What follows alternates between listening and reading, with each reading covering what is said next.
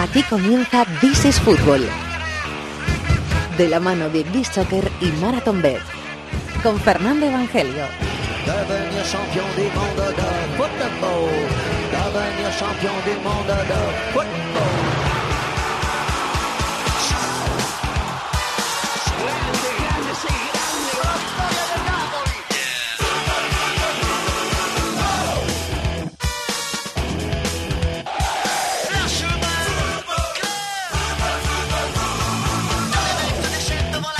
¿Qué tal? Bienvenidos al Rincón del Fútbol Internacional en la cadena COPE. This is Fútbol capítulo número 319. El campeón busca seguir su camino. El Real Madrid en el Parque de los Príncipes de París tiene una de esas citas que más le gustan al equipo de, Floren- de Florentino Pérez y de Zidane.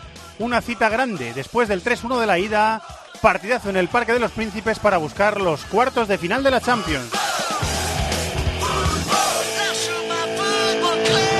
Como no podía ser de otra forma, ese va a ser el plato fuerte, el plato principal, el plato estrella de este programa de fútbol internacional de la cadena COPE. El turno para el Barça y para el Sevilla queda la semana que viene. Y también vamos a mirar, con la mirada de Guillem Balaguer, a los equipos ingleses que están siendo protagonistas. Tres esta semana entran en liza y vamos a comentarlo con él.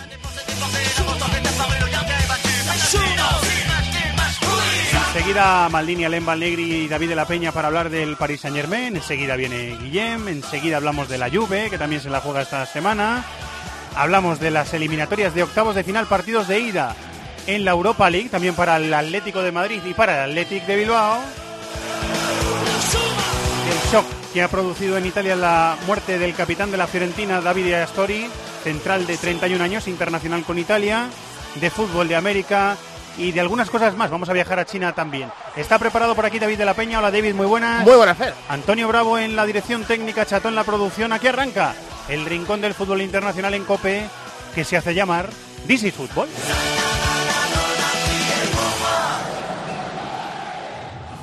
En Cope, tiempo de juego es algo más que deporte. Hola Pepe, buenas tardes, tiempo de juego. Bienvenidos de Es nuevo. entretenimiento, Dani Martínez, la última. Búscame otro huequín, ¿eh? Para hacer otra. Beso Dani. es información. Decimos ya, Miguelito, ¿quién juega en el Madrid? ¿Qué tal Manolo, Paco, Pepe, oyentes de Tiempo de Tiempo de juego con Paco González, Manolo Lama y Pepe Domingo Castaño.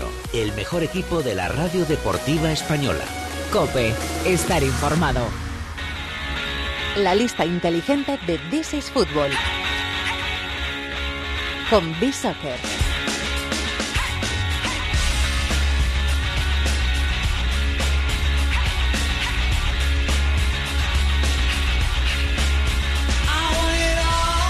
Compañero de Bisóquer en Málaga, Quique Salvatierra. Hola Quique, muy buenas, ¿cómo estás? Muy buenas, eh, Fernando. Los Aquí, duendes. eh, nos está cayendo una buena. Ah, sí, está, está lloviendo mucho. Sí, sí, sí, nos ha tocado. Esta- estas dos semanitas están siendo poco veraniegas por aquí. Bueno, pues a ponerse a cubierto, ¿eh? Sí, sí, no, desde luego. Se agradece estar en la oficina, ¿eh? Hoy se agradece estar en la oficina. bueno, los duendecillos de la, de la máquina que estarán revolucionados porque esta semana será una semana de mucho trabajo para ellos y para el resto, ¿no? Sí, la han empezado con muchas ganas porque tenían mono de, de Champions, de ver qué es lo que ocurre con estos partidos de vuelta de, de octavo de final.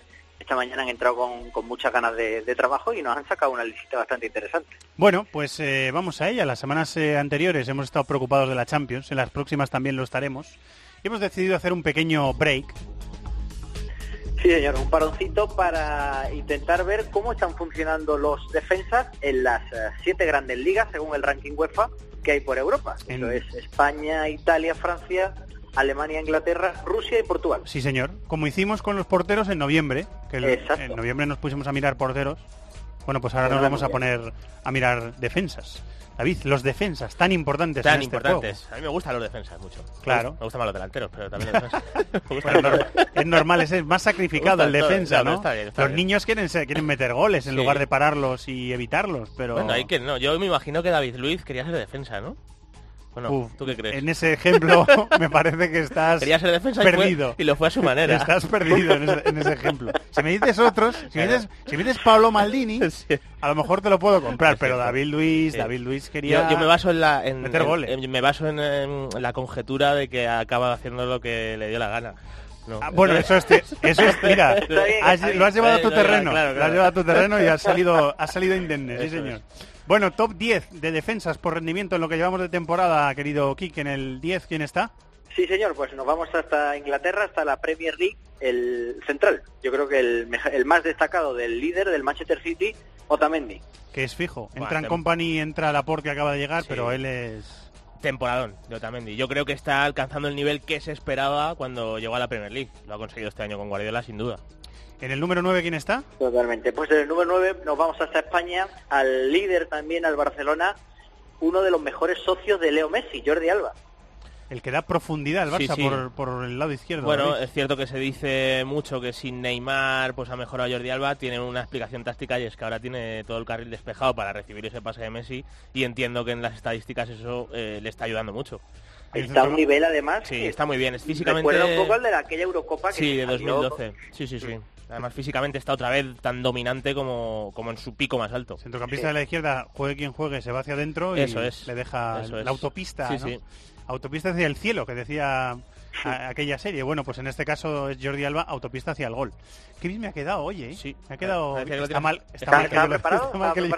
No, no, No. pero sí me he dado cuenta que está fe, mal que yo lo diga. Yo mismo queda un poquito feo. Bueno, número, número 8, Quique. Pues uno de los nombres exóticos de esta lista, nos vamos hasta Rusia, Kirdelia, del Lokomotiv, que ha resurgido este año. El Kirbelia es el georgiano, Sí, Gergenio, Sí. uno, uno jovencito. que yo lo he visto con la selección. 37 años tiene el amigo. 37 años. sí, sí, ni más ni Veterano, de veterano interesante que Sí, decía. sí, sí, sí. Muy bien, pues Kirbelia en el... el líder de la defensa. Claro, un Lokomotiv que no está funcionando mal, ¿eh? Con la foquita, la foquita Farfán también por ahí haciendo buenos números. Sí, se lesionó con el Niza la foquita, Mm. pero es verdad que con los, los hermanos Miranchuk, bueno, luego vamos a hablar ¿eh? del Lokomotiv, que para eso es rival del Atleti. Así que nos quedamos con Dato, Dato Kirbelia, se llama Sí, sí. Dato de nombre Ah. eh, de pila. Sí, lo- creo yo lo que era acabo- el dato de la edad. Lo acabo- no, no, bueno, sí, las dos cosas. Es el dato de la edad y además es el nombre de pila. ¿Quién está en el número 7? Pues yo creo que el otro, el casi el, el más desconocido, ¿no? Junto a Kirbelia, Rusillón, defensa del Montpellier. Roussillon, defensa del Montpellier. En su día el Montpellier fue campeón de liga hace algunos años, sorprendiendo al? Paris Saint-Germain. Con Giroud, con Sí, Belanda. Con Belanda, sí, sí. Sí, señor. Con Suleimane Camará, yo creo, ahí en, en una banda. Con Camará. Con sí. Estambulí entrando ahí de vez en cuando. Sí, sí. Que luego llegó al Tottenham, Estambulí. Sí. Podemos Sí, hacer bucles. Sí, sí, sí. Era buen Montpellier ese. Sí, sí. Podemos hacer bucles hasta. Bueno, pues Sí, ese. este no es tan bueno, pero pero bueno, ahí va. Más o menos yo creo que está, está haciendo una temporada bastante digna y Rusillón que está destacando en defensa, buenos números. ¿eh? No, no, lo, no lo tenía yo muy en cuenta, pero me ha sorprendido al encontrarme lo- los números que está ofreciendo. Para eso sirven las listas de B-Soccer también, para, Totalmente. para descubrir a gente nueva que no conocíamos. En el número 6, ¿quién hay? Pues otro jovencito, como diría David, Naldo, del Schalke. Naldo del Schalke. Naldo del Schalke. Ronaldo Aparecido Rodríguez. Tiene 35 años y es un Pues ha aparecido en esta lista y, Y- bastante bien. Sí, lo está haciendo bien, porque también es verdad que creo que le ha beneficiado que al final Tedesco está jugando casi siempre con esos tres Con centrales tres. y le está viniendo bien a él ahí hacer de, de, je- de jefe de la zaga. ¿Quién es, una el número, temporada. ¿Quién es el número 5? Pues el número 5, Caldara, del Atalanta.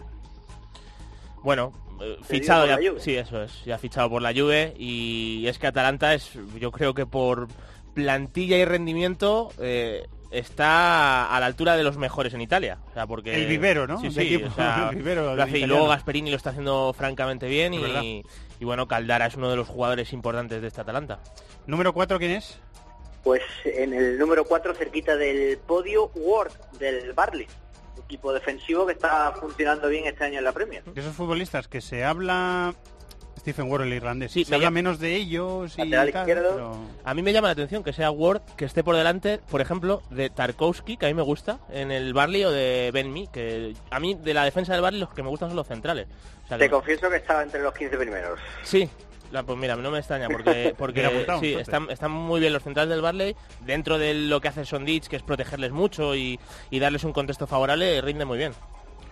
Muy bien, pues el internacional irlandés Stephen Ward es el número 4 y entramos en eh, terreno de podio. ¿Quién es el Sí. número 3? En el top 3, Koulibaly, el Nápoles. jugador defensa exuberante. Sí, además es que yo creo que le ha habido de maravilla coincidir con Mauricio Sarri, porque Sarri presiona mucho al rival, mete la línea defensiva muy arriba. Y él tiene que... Y exacto, y Koulibaly lo que es es una bestia eh, defendiendo el espacio, es un jugador eh, muy agresivo, que se anticipa bien, pero que sobre todo corre bien hacia atrás y al final rinde muy bien en este Nápoles, claro. Sí, señor. Eh, el número 2 es brasileño, jugó en gremio. Meto la cuñita. Sí, la, has colado, la has colado bien. Eh. no le ha ido nada muy bien en, esta, en estos octavos de Champions, pero ahí está el temporadón de Alex Telles. Sí, del que se habla menos también, que Portugal tiene menos menos proyección, digámoslo así. Pero Alex Telles, desde que llegó al Galatasaray... Bueno, ser lateral en el Oporto... Eh Da caché. sí, de riesgo. No, no, da caché, ¿no? sí, exacto, sí, sí. Danilo, Alexandro. Danilo, Alexandro sobre todo recientemente, siendo los brasileños. Al es ficho por el Inter, que no... La verdad es que el Inter es eh, una máquina de desperdiciar buenos jugadores, pero estuvo... Es verdad, no, no lo Estuvo cedido, sí, sí, estuvo media temporada, no, lo recordaba, no lo recordaba. lo, había borrado, lo había borrado el disco duro, ¿eh? Sí, no me, sí, sí, bueno, estoy convencido, sí, sí. Y sí, sí. lo único que... Y además, de hecho, que creo que jugó con cierta regularidad. Pues mira, lo que pasa que... 21 partidos. 21 partidos, sí, sí. Sí, sí, pues se me había borrado totalmente. Eh, ¿Y quién es el número uno, que es un pues central español y que juega en España? Exacto, el número uno juega en el líder, es el jefe de la defensa del Barcelona, Gerard Piqué. Gerard Piqué es el mejor defensa por rendimiento en las grandes ligas. pues eh, bueno, eh, se puede decir poco de Piqué, pero si se puede decir algo es que a mí me parece que a lo mejor un Titi ha estado quizá al mismo nivel. Y igual que te decía lo del Barley, ¿no? Que igual eh, que aparezca Pique el primero y que un Titi igual esté más alejado, llama la Número 11, un Titi. Número 11, bueno, eh, estaba, estaba pensando en que Kike iba a estar rápido. Claro, sí, sí, bueno, en cualquier caso Piqué pues es uno de los mejores defensas del mundo y es lógico que esté el primero. Sabía que el, central iba al cruce, tú también, ¿eh, Kike? Sabía que tú también ibas al cruce. Hay que, hay que rapidísimo, rapidísimo, como siempre. Muy bien, pues que sea una semana productiva en lo laboral, también en lo personal. Por eso seguro, eso seguro. Va a estar, va a estar movidita porque promete esta, esta primera fase de la vuelta de los octavos. Luego la ida de la Europa League también tiene partidos bastante interesantes. Así que va a ser, va a ser de lunes a viernes, vamos a estar muy muy entretenidos. Lo disfrutaremos. Eh, buen trabajo, amigo, gracias. Hasta la próxima, Fernando. Un abrazo.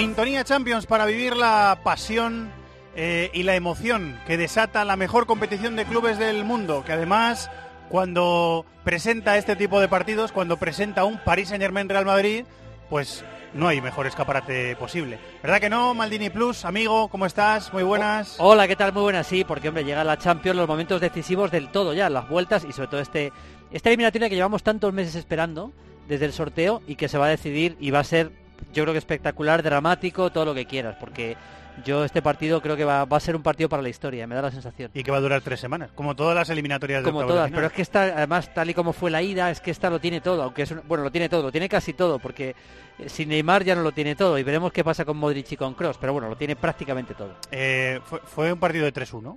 No, para mí no, para mí no. Yo creo que, que el PSG fue superior durante muchos tramos. Es verdad que el Madrid al final aprieta y acaba haciendo esos dos goles con ese gen que tiene el Real Madrid. También tuvo mucho que ver las decisiones de Emery de, no terminarse de atrever a, a, ir a por el partido del todo. Porque hay un tramo en la segunda parte que el PSG está dominando con mucha claridad y de repente quita Cavani, con lo cual el, equipo pierde potencial y es un mensaje que manda a los demás. Aunque es verdad que cuando, cuando hace entrada Asensio por, por, parte del Madrid también. Sí, claro. O sea, por, por, un lado los cambios del Madrid funcionaron y por otro lado los de, los de Meni no funcionaron. Pero iba a decir, por ejemplo, cuando es verdad que cuando entra Menía y pasa a jugar de, de volante Dani Alves quitando a, a Cavani, el PSG tiene un control total del juego. Pero claro, has quitado, has quitado a, al, gran goleador del, equipo. Entonces, eh, al final eso es un mensaje que se transmite. Yo, yo creo sinceramente que se le escapó vivo el Real Madrid al PSG por errores del PSG, pero en el partido se demostró que los dos equipos están muy parejos y si me apuras, que, el PSG tiene algo más en, en, el medio campo para dominar el partido, sobre todo teniendo en cuenta que no van a estar en principio ni Kroos ni Modric. Y si están, eh, no van a estar al 100%, eso parece evidente. Es que Cavani eh, también es verdad que estuvo desaparecido en el partido. Yo el, cambio de, Dani Alves por delante de Menier sí que lo entendí, eh, creo que hubo cosas que sí que castigaron a, Emery. Por ejemplo, las decisiones de, la alineación. Meter a Kim Pembe por Thiago Silva, que es el capitán y que tiene ascendencia sobre un núcleo muy importante del vestuario, y después lo de Lo Celso Maldini. No ha vuelto a utilizar Emery a Lo Celso desde ese partido de medio centro, no lo ha vuelto a utilizar. ¿eh? Veníamos hablando durante tanto tiempo tú y yo, yo estaba, pensando que le iba a poner porque es una, era una apuesta de riesgo. Yo creo que la entrada de los Chelsea yo pensaba que no, yo, pensaba que no le iba a poner. Sí, y al final, mira, le puso, pero, pero se demostró que, que, no estuvo acertado en ponerle, porque es evidente que fue, fue un momento, fue, fue, para mí la decisión clave de la eliminatoria hasta ahora. Poner a los Chelsea estuvo francamente mal porque él realmente no, no, asumió el papel de medio centro en un partido tan importante, cometió errores también por, por jugar como si estuviera jugando en la media punta y estuvo estaba muy verde para esa posición y, no estuvo bien. Yo, yo lo que creo es que le puso sobre todo porque nadie le, acusara de defensivo a, a, Emery por lo que le pasó en el partido de vuelta del Camp Nou. Dicho esto, al final yo creo que Las de Arra no estaba todavía en ritmo y Mota no estaba. Ahora están los dos. Ya eh, Mota el otro día fue titular contra el Marsella en Copa y Las de Arra creo que seguramente tiene un poquito de más opciones. De ventaja, ¿no? a mí también me da esa sensación de que tiene un poquito más de ventaja porque lo, estuve mirando ayer, Julio, y, Mota ha jugado solo un partido de titular en este año natural. solo uno. ¿eh? Solo ha jugado uno, pero es verdad que ha jugado en los tres últimos, en dos de los tres últimos 30 minutos y uno titular, que fue el del Marsella en Copa. Eso hay que decirlo. Y, luego también es verdad que Mota, si está al 80%, creo que debería jugar por delante de las diarreas. Claro, esa es la duda, si está o no es como este Mota, este Mota. Lo que es evidente es que Lo Celso no va a jugar, no va a jugar ni de medio centro ni va a jugar, porque no va a ser titular y yo creo que no va a jugar ni un minuto, salvo una cosa muy extraña. Yo creo que el equipo está claro, ¿no? Con con la defensa yo creo que va a jugar eh, Thiago Silva por, por Kimpembe. A ver qué tal está Marquinhos, pero creo que se va a recuperar. Parece que recuperado, ¿eh? Y sí creo que Kursawa, depende de cómo esté, que yo creo que también está bien, jugará por, por Berchiche. Yo creo que va a jugar con Dani Alves, Marquinhos, eh, eh, con eh, Thiago Silva y Kurzawa, creo que va a jugar. Y luego, lógicamente, yo creo que va a jugar o Mota o, o Diarra, la única duda, con Berratti y Rabiot. Y por supuesto Di María, creo que por la izquierda, yo creo que no va a cambiar de posición Mbappé, va a jugar Mbappé por la derecha, Cavani y, Di María como jugaron en, la, en el partido de Copa ante el Marsella. Sobre Thiago Mota, Julio, eh, a mí con balón, el otro día eh, contra el Marsella, por ejemplo, en el partido que jugó de, inicio, es un escándalo con, balón. ¿Qué pasa? Que el, ritmo de partido era muy bajo. Yo creo, sí, eh, me da la sensación de que está muy justo físicamente Tiago Mota. Sí, eso, lo tiene que, eso lo tiene que ver Emery, si está justo físicamente, porque va a ser un partido de mucha tralla, un partido de mucha intensidad. Mucho ritmo, parece, ¿no? En, principio debería ser un partido de mucho ritmo. Luego también depende un poco del tipo de equipo que va a sacar el Madrid, porque ahora sí que hablamos un poquito del, de lo que puede ser el Madrid sin Kroos y sin Modric también eh, el equipo que puede armar Zidane. Pero sí, va a ser un partido de más ritmo. Yo, eh, la verdad que sigo muy preocupado eh, de, cara al, de cara al Madrid para esta eliminatoria. Me parece que el 3-1 es un gran resultado, pero también es verdad que analizando el partido de ida no demostró tanta superioridad al Madrid como para ganar 3-1. Creo que la baja de Neymar, por supuesto, es importante. Di María es un jugador más directo de que se vio en el partido de Copa, es mucho más directo que Neymar. Lógicamente, sin Neymar pierde el PSG. Yo no me creo eso de que, de que sea más peligroso sin Neymar que con Neymar por Di María. Creo que Di María puede hacer mucho, pero es mejor Neymar. Pero aún así, considero que la eliminatoria todavía está tremendamente difícil para el Madrid. ¿eh? Yo, eh. a ver, yo sigo viéndolo, vamos, sigo sin subirme al barco del ama, vamos. la verdad, es, es, la realidad, yo lo, siento así. ¿eh? Está difícil, pero el Madrid lleva esa ventaja de 3-1 que yo creo que invierte el favoritismo en la eliminatoria. sí, sí, claro, hombre, lógicamente. yo creo que para mí ha pasado de ser 60-40 para el PSG a 60-40 para el Madrid, pero sigo viéndolo, lógicamente, con bastante igualdad todavía. Di María es el mejor jugador del Paris Saint-Germain en este año, ¿eh? 13 goles y 9 asistencias.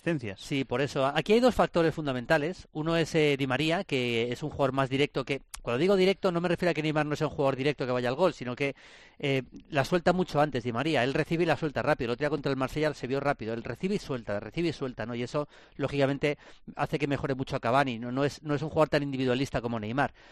Y luego también hay una cosa que es que... De, hecho, a Cavani no creemos que le importe que vaya a jugar al, revés, yo creo que no le importa mucho que no juegue Neymar Cavani.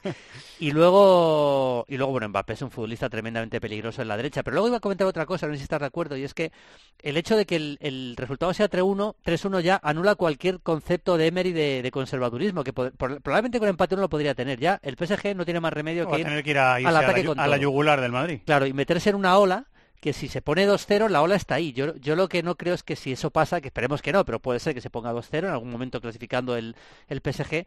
El, el, eh, yo no creo que Emery en ese momento meta al equipo atrás y aguante un poquito. Yo creo que va a ir a... Yo creo que la ola está ahí y eso, eso me da cierto miedo. También me da cierto miedo que si el si no se recuperan Cross y Modric, obviamente el Madrid es un equipo que va a costarle mucho tener control, porque por mucho que ponga Kovacic, a Marco Asensio, a Isco, le va a costar mucho más controlar el medio campo, ¿no? Y, eso sí que es un... Yo creo que las bajas de Kroos y Modric, si se confirman, como decía Miguelito eh, hace poco, son tremendas para el Madrid, tremendas. Y pasaría a ser un plan de, contragolpe. Y, si es así, Benzema fijo, como dice eh, Miguelito, ¿cómo, ¿cómo encaja ahí?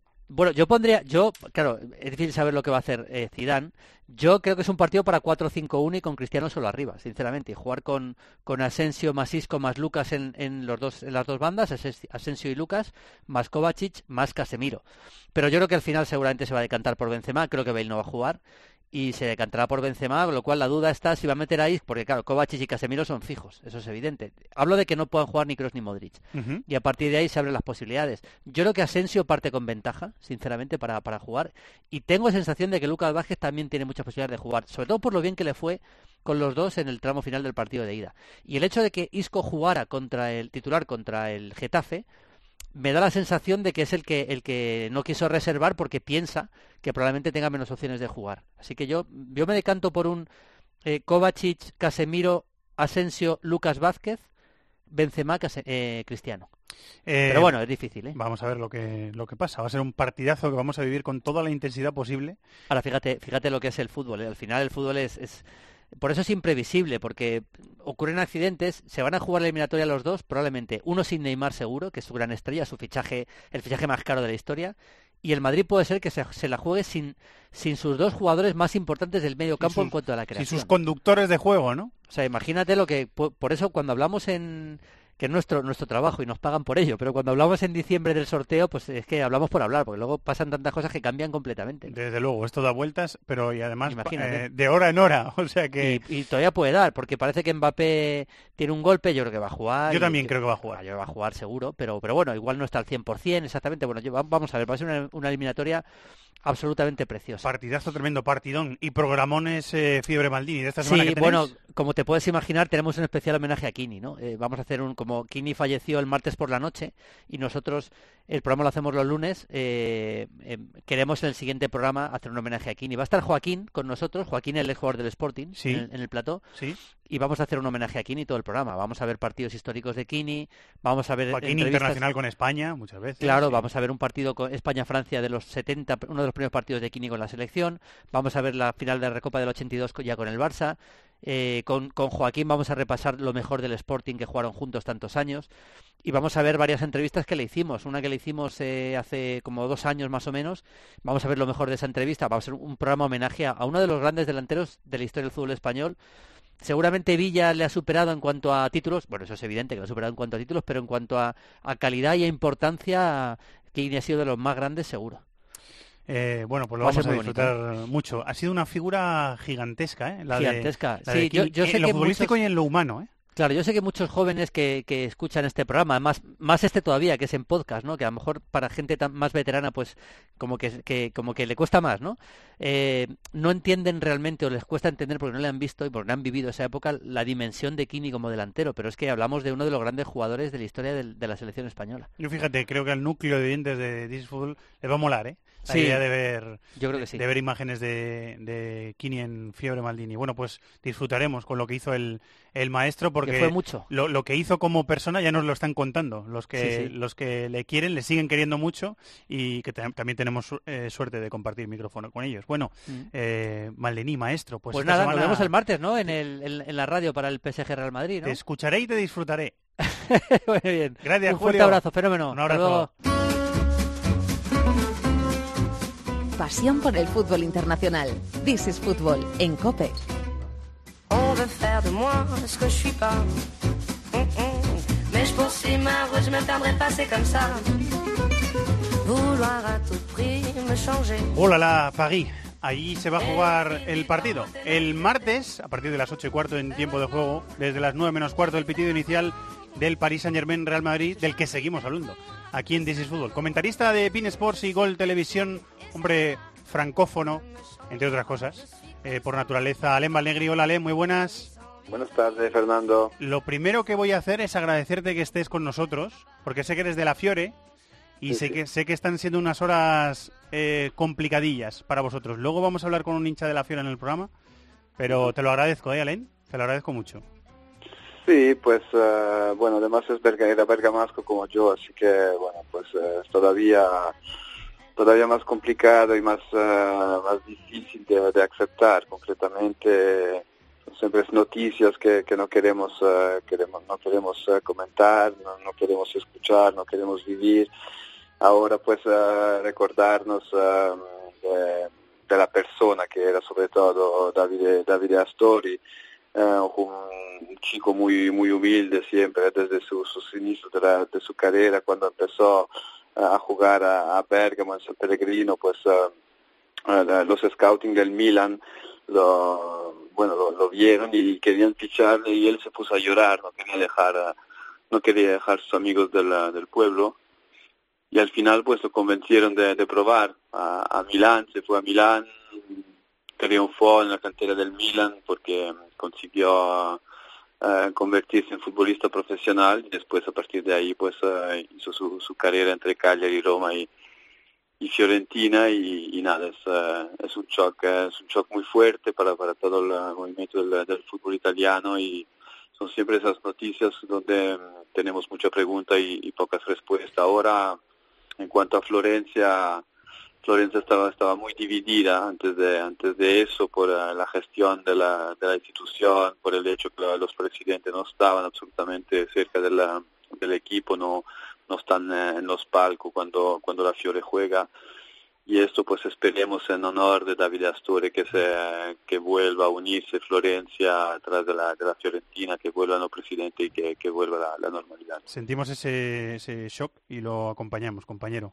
Eh, eh, esta semana seguro que vas a estar muy pendiente de lo que pasa en la, en la Champions. Eh, te llamábamos también para charlar sobre el Paris Saint Germain. Ya hemos charlado un, un ratito con, con, Baldini, cómo fue el partido del Bernabéu, qué partido se espera él eh, de vuelta en el Parque de los Príncipes. Hay varias cosas que tratar en el Paris Saint Germain, eh, La primera es que Neymar se ha tenido que operar, se ha operado en Brasil y eso ha producido una fractura no solo en el quinto metatarsiano, que es al, que le han tenido que operar, le han tenido que meter ese, ese clavo para reparar esa lesión, sino también una fractura entre eh, las decisiones que quería tomar el Paris Saint Germain y probablemente las que quería tomar el, el, futbolista, también acompañado o respaldado por la CBF, por la Federación Brasileña. Y esa brecha ha quedado patente ¿eh? en estos últimos días.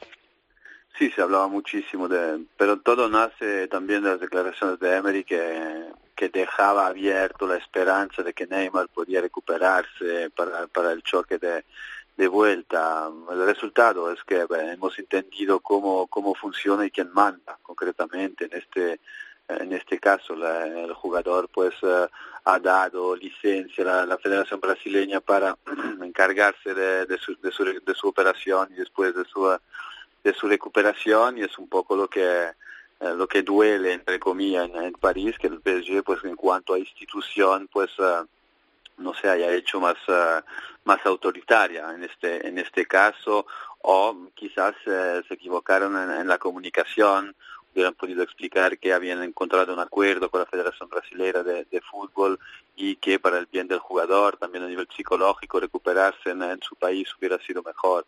Hay unos errores también de, de, comunicación a este a este nivel pero al final pues uh, es lo que es lo que decimos desde el inicio de la temporada Neymar pues uh, um, tiene un estatus muy privilegiado en, uh, en París y, y, ahora pues tenemos las cosas las cosas muy explícitas eh, porque hay una fractura entre el, el, o ha habido una fractura entre lo sí. que quería el PSG y la voluntad del jugador eh, acompañada por la CBF y luego hay una fractura entre el cuerpo técnico y los médicos del club, porque claro, sale Emery diciendo, a mí es que me dijo el médico que había un 10% de posibilidades, con lo cual está señalando al departamento, eh, al departamento médico. Hay eh, muchas grietas abiertas ahí, ¿no? Alen, da la sensación. Sí, hay muchas grietas abiertas y también pues uh, la gente empieza a darse cuenta de lo que significa querer ser un club, un club de la eh, de élite de los, eh, de los más grandes, no solo es fichar jugadores, hay también todo un proceso de, comunicación tanto interna que externa y pues esto pues no, no se ha gestionado bien a todos los niveles esta temporada desde la, la explosión mediática de la llegada de Neymar y, de Mbappé pues um, hubo muchas polémicas que sinceramente se hubiera podido resolver al interno desde el penalty gate uh, hasta los uh, eventuales clanes que se eh, que se habla en la prensa entre brasileño, entre argentino y los, eh, los jugadores franceses, eh, también hasta el caso al caso Neymar. Ahí pienso que hay que, que volver a volver a evaluar la, la comunicación que, que se hace porque esto pues te, impide trabajar con tranquilidad y, y trae negatividad que nunca es bueno para para poder cumplir los objetivos que se han puesto. Es tan importante el reto que al que la IFI, el presidente, eh, el otro día después de un partido dijo que para, para, cerrar filas, dijo que el padre de Neymar se quedaba en París para, para ver el partido del, del, Madrid en lugar de ir a ver la operación de, de su hijo y quería cerrar filas, quería, quería unidad. Eh, he leído, eh, hemos leído hoy un artículo muy interesante en Le Parisien, eh, Alain, eh, que cuenta cómo el director deportivo que estaba antes en el PSG eh, no iba a aceptar continuar si continuaba Emery y cómo eh, Antero Enrique, el, portugués que ahora mismo está de director deportivo del, del Paris Saint Germain, intentó que Alkelaifi cesara a Emery después de la derrota contra el, contra el Bayern. ¿Cuál es la posición del técnico eh, español ahora mismo? Me imagino lo que me vas a decir, pero... Bueno, muy frágil, muy frágil. Se sabe que el, el, ex director deportivo del Oporto tiene un trato privilegiado con los brasileños del, del equipo, así que nos podemos hacer la, la, pregunta también si no eran los brasileños que querían cesar a, a Emery. Es verdad que el, partido del, del Bayern eh, hay un antes y después después uh, de este partido porque uh, el PSG llega con ambición a este partido y, y al final vimos cómo la, el Bayern pasó por, por encima. No pienso que aquella noche fue un, problema, un problema táctico, pienso más que fue un problema de, actitud, no se sentía un equipo totalmente implicado y motivado para este partido. Enfrente tenías un Bayern que era muy motivado, sobre todo para limpiar un poco la imagen que, que habían dado en el partido de, en el partido de ida. Eh, habrá que, bueno, habrá que ver ahora. Decían también que, que si no gana la Champions, pues eh, una Emery no, no va a seguir en el, en el club porque la fractura con la dirección deportiva es demasiado, es demasiado fuerte.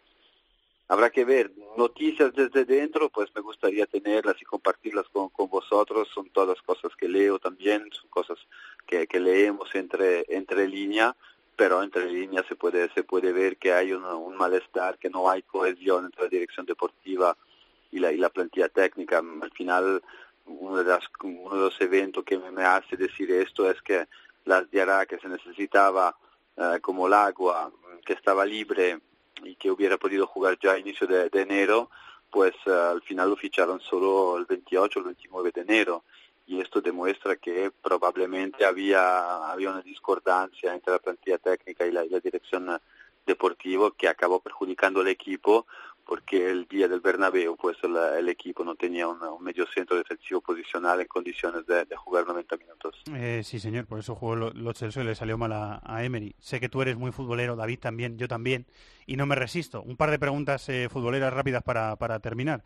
Eh, ¿Es tan peculiar el Paris Saint-Germain, eh, que tiene a un futbolista, Ángel Di María, que está siendo el mejor en rendimiento este año 2018, 13 goles, 9 asistencias y aportación constante, que no jugó ni un minuto en el Bernabéu y que va a tener la oportunidad de jugar en el partido de vuelta ¿por qué no está Neymar.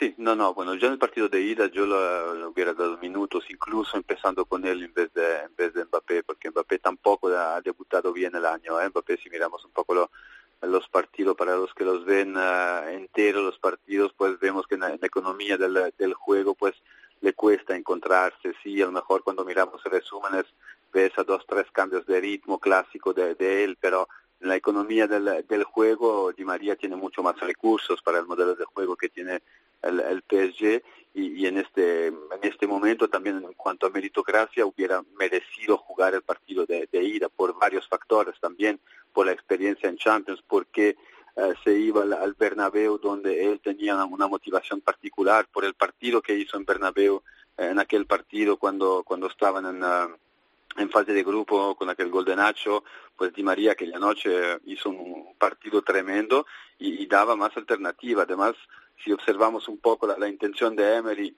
poniendo a, Alves de, extremo cuando entra Núñez, era para que Alves se recibiera entre línea. ¿Y quién mejor que Di María puede hacer este, eh, este rol? Los números que has dado, además, es curioso verlo eh, cuando se han producido y es a partir del inicio de diciembre que Di María empieza a tener este, este rendimiento y, esta, esta constancia y este impacto en cuanto a en cuanto al juego del, del, del. David, ¿cómo lo ves tú? Bueno, yo tengo la sensación de que, de que Di María puede ser un hombre importantísimo en la eliminatoria. Evidentemente, partimos de la base de que Neymar es mejor, o sea, es, está en un escalón superior futbolísticamente, pero bueno, Di María, desde luego, como recambio... No excluyente, que no, claro, que Neymar no quiere decir que no tengan un recambio claro, o sea, de garantías. Es un recambio increíble, Di María. O sea, por nivel el que está mostrando, como tú dices, al final son 13 goles y 9 asistencias, que son numerazos, pero luego además, en cuanto al, contexto táctico, es un jugador que suma muchísimo. Entendimiento con Cavani. Y luego es un futbolista además que eh, a la hora de defender vas a tener un cuarto centrocampista, porque es un jugador que trabaja mucho. Exacto. Eh, es un jugador además eh, más relacionado con eh, con sus compañeros que Neymar, que al final, eh, a la hora de, con sus movimientos de apoyo, lo que decía Len de meterse entre líneas, al, final es un jugador que puede coser al equipo con pelota, sobre todo porque a Neymar, y más en el, mm, no porque Neymar no puede hacerlo, que es un jugadorazo, pero a Neymar lo que le dimos en el día del Bernabéu fue un jugador que quería acabar jugadas igual demasiado pronto, y Di María a lo mejor eso no lo va a hacer, y, lo que va a hacer sí que va a hacer Di María va a ser sumar en, el, en lo colectivo, ¿no? en el asociarse y además en el plano defensivo y además hay que sumar el aliciente de que va a estar, eh, vamos, motivadísimo Di María, porque al final sale del Real Madrid y esta es una de sus últimas oportunidades igual para, para ganarle a su ex equipo. Eh, la última, Len, eh, me sorprendió mucho lo de, lo de los Chelsea en la ida, no sé a ti. claro, yo pienso que si Mota estuviera a un gran nivel físico, yo no tendría dudas en elegir al, al mediocentro titular que sería Tiago Mota. Pero es que Tiago Mota ha jugado un partido de titular en este de 2018 y las, lo has dicho tú antes, lo ficharon un poquito también para, para cubrir ese, ese agujero, ¿no? Sí, pero viendo un poco el papel de los dos, uh, los analicé de forma microscópica, pues uh, Thiago Mota en este, en este momento pienso que va a jugar él, porque al final te da muchísima más alternativa en cuanto a salida de balón, se sabe meter entre los dos centrales, eh, permitiendo a uno de los centrales eh, subir por este costado eh, axial escorado, correr y sobre todo dar verticalidad al, equipo. Tiene una complementariedad con, con Verratti y una costumbre de, jugar, los automatismos son, están muy bien trabajados, los vemos siempre combinar, triangular, además Mota tiene este, este punto de también tener esta sana agresividad que necesita el equipo en este, en este momento. La duda es de saber si puede mantener el ritmo a nivel físico durante, durante, durante 90 minutos, pero frente al Marsella en Copa de Francia hizo un grandísimo, grandísimo partido, dando justamente alternativa cuando el equipo rival te presiona muy alto, él es muy hábil en salir con el, eh, con el, con el balón, utilizando varios recursos, combinando con Verratti, buscando más el juego por fuera, poniendo en juego los, eh, los centrales y además en cuanto a posición pues es mucho más defensivo que, que Diarra, ¿no? tiene más presencia para proteger a los, eh, a los centrales como le he visto jugar en, en Copa de Francia, como he visto las Diarra en, eh, en, el clásico del, del, domingo pasado y, como he visto los dos en, en Troyes me imagino que jugará Diego Mota. ¿Tú cómo lo ves, David? A mí me parece la, la, mejor alternativa es Mota. Si él está eh, físicamente aceptable. Esa, es la duda. Sí, es la duda, pero pero porque al final es, el jugador que a nivel de equilibrio, él posicionalmente sí que se va a guardar más el sitio que las Diarra, que al final es un jugador más agresivo, más impetuoso, y, y luego a mí me da la sensación de que Mota, a su mejor nivel, eh, el registro de pase que tiene no lo tiene Las. Las a mí me parece que con balón sobre todo suma mucho a la hora de, de proteger la pelota, es un jugador que ofrece ventajas a partir de la conducción, de proteger el balón, de dejar que se acerquen rivales, pero eh, al final Mota eh, es un futbolista y encima con lo que tiene el PSG por delante, si, si se le mueven por delante Berratti, se le mueve Rabiot, se le mueve el propio Di María o Busca en corto, en banda. Es un jugador que, tiene un rango de, orientación del juego. un rango de pase más amplio y yo creo que por esas dos cosas cosas, a mí me parece mejor eh, para el PSG. La duda, evidentemente, es que si físicamente no está para soportar la exigencia que es jugar contra el Real Madrid, pues es lógico que juegue de arra. Tiene pinta ¿eh? de que está tieso, pero bueno, vamos a, vamos a ver. Eh, disfrutaremos del partido el martes y te escuchamos durante toda la semana. Le, muchas gracias. A vosotros, un abrazo. Vamos a apostar, que es hora de apostar.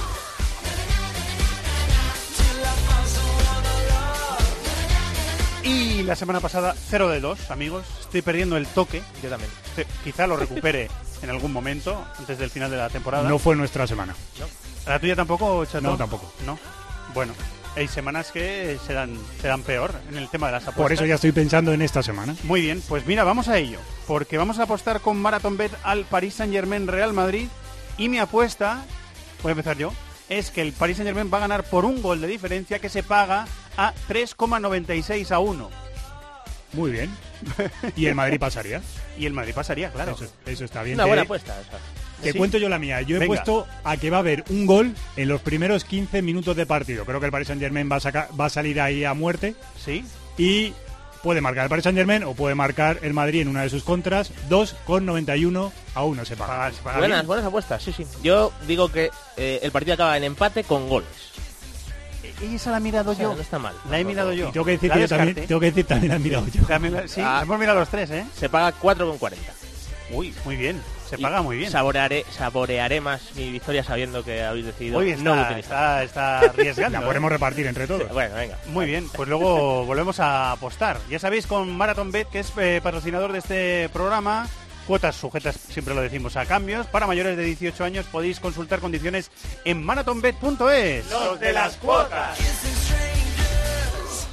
¡Los de las cuotas! ¡Los de las cuotas! MarathonBet, la casa de apuestas con cuotas de altura. Regístrate ya en marathonbet.es. Deposita 60 euros, introduce el código BONOCOPE y juega con 90. Deposita 60 y juega con 90. ¡Los de las cuotas! ¡Los de las cuotas! MarathonBet, apuesta que no te lo esperabas. Mayores de 18 años, juega con responsabilidad. Consulte condiciones en marathonbet.es.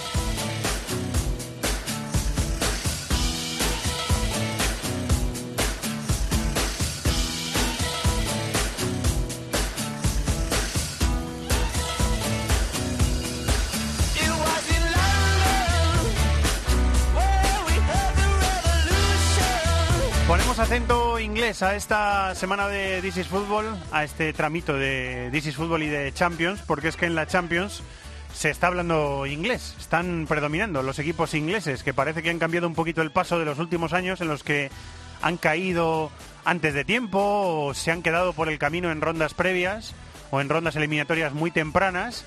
Eh, llevamos tiempo sin ver a un equipo inglés jugando una final de Champions y parece que este año eh, se quieren redimir. Y tenemos dos equipos ingleses la semana que viene intentándolo. Chelsea y Manchester United están en la siguiente ronda. Lo tienen un poquito más eh, complicado según el caso. Y tenemos a tres equipos ingleses esta semana. Dos están prácticamente, y sin el prácticamente, en cuartos de final, que son el Manchester City y el Tottenham. Y el otro, pues eh, lo está buscando, el Tottenham contra la Juve. El Manchester City y el Liverpool, ¿eh? Son los que están metidos casi en, en cuartos y es el Tottenham el que lo va a buscar contra la, contra la Juve. Vamos hasta Inglaterra, aunque creo que hay que matizarlo eso. Hola Guillem Balaguer, muy buenas, ¿cómo estás, compañero? ¿Qué hay, Fernando? ¿Qué tal? Eh, se habla inglés en esta Champions y como llevaba tiempo sin pasar, eh, pues queríamos eh, charlar contigo unos minutos tranquilamente sobre, sobre eso, porque parece que ha cambiado la película, parece. Sí, pero yo creo que ya estamos de acuerdo, eh, incluso en la fase de grupos. Eh, el Tottenham primero de su fase de grupos, por ejemplo, en un grupo que tenía al Borussia Dortmund y al Real Madrid, y ahí dices, uy, ¿qué, está pasando? Y el Manchester City, la manera como lo hicieron también, que todos los equipos ingleses hayan pasado con tanta claridad es eh, señal de que algo estaba pasando. Algo que debería haber pasado hace mucho tiempo, porque han tenido el dinero, han tenido eh, la capacidad, los jugadores, han tenido incluso los entrenadores para hacerlo antes. Así que era inevitable que el dinero se convirtiera en éxito, pero si además eh, tienes a Pochettino, tienes a Conte, tienes a Mourinho, tienes a Pep Guardiola, es lógico, y a Klopp, es lógico que, que se conviertan cada uno en su estilo, que esa es la gracia un poco, eh, en, en, equipos competitivos y candidatos, casi todos ellos, a, a ganar el, el, título de la Champions. Si, si preguntas a las, a, a, las casas de apuestas inglesas, tienen a Manchester City el primero. Eh, no sorprende por, por cómo les estamos viendo jugar. No, no sorprende. Pero es que, bueno, eh, puede, ser, puede ser campeón casi cualquiera. Em, están los, los cinco intentando estar en cuartos de final. El otro día leía, porque em, además de esos técnicos que has nombrado, que son de primer nivel, son de primera fila, además de, de mm, llevar sus métodos allí, además de llevar a los equipos al máximo nivel y de ponerlos a competir eh, al máximo nivel contra cualquiera en, en Europa, además de eso, cuestionan lo que creen que está mal. Ya hemos hablado tú y yo en este programa muchas veces de calendario y el otro día leí eh, que se están, están ya planteando eh, cositas, quitar eh, las semifinales a ida y vuelta de la, de la Copa de la Liga. se ha hablado por primera vez de un parón, pequeño parón invernal, que eso en Inglaterra era impensable. Están, están dándole vueltas a, qué retocar para poder mejorarlo, ¿no? Si es que había un montón de, pruebas científicas y de, muy fácilmente demostrables de que, de acababan hechos polvos. Y es que solo tienes que ver los partidos de los equipos ingleses en marzo y abril.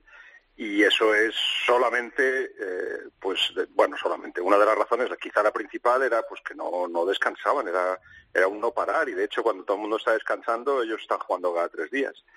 Eh, curiosamente, Pochettino es de los pocos que ha hecho. Yo creo que no necesitamos parón. La cosa es manejar las plantillas eh, de manera inteligente y, estar preparados, pues, para cuando cuando toque, ya sea marzo, abril o lo que sea. Él lo dice porque el, el Tottenham ha sido el mejor equipo de los últimos tres años eh, de, la, de la época de Navidad y sale además reforzado a la época de Navidad porque ha tenido la suerte, yo creo que como todo lo que está haciendo el Tottenham está como eh, casi invisible lo, que hace. Eh, eh, el caso es que el calendario del Tottenham en los últimos tres años en la Champions ha sido tirando fácil. Es de los que menos juega partidos en Champions, ha coincidido con eso.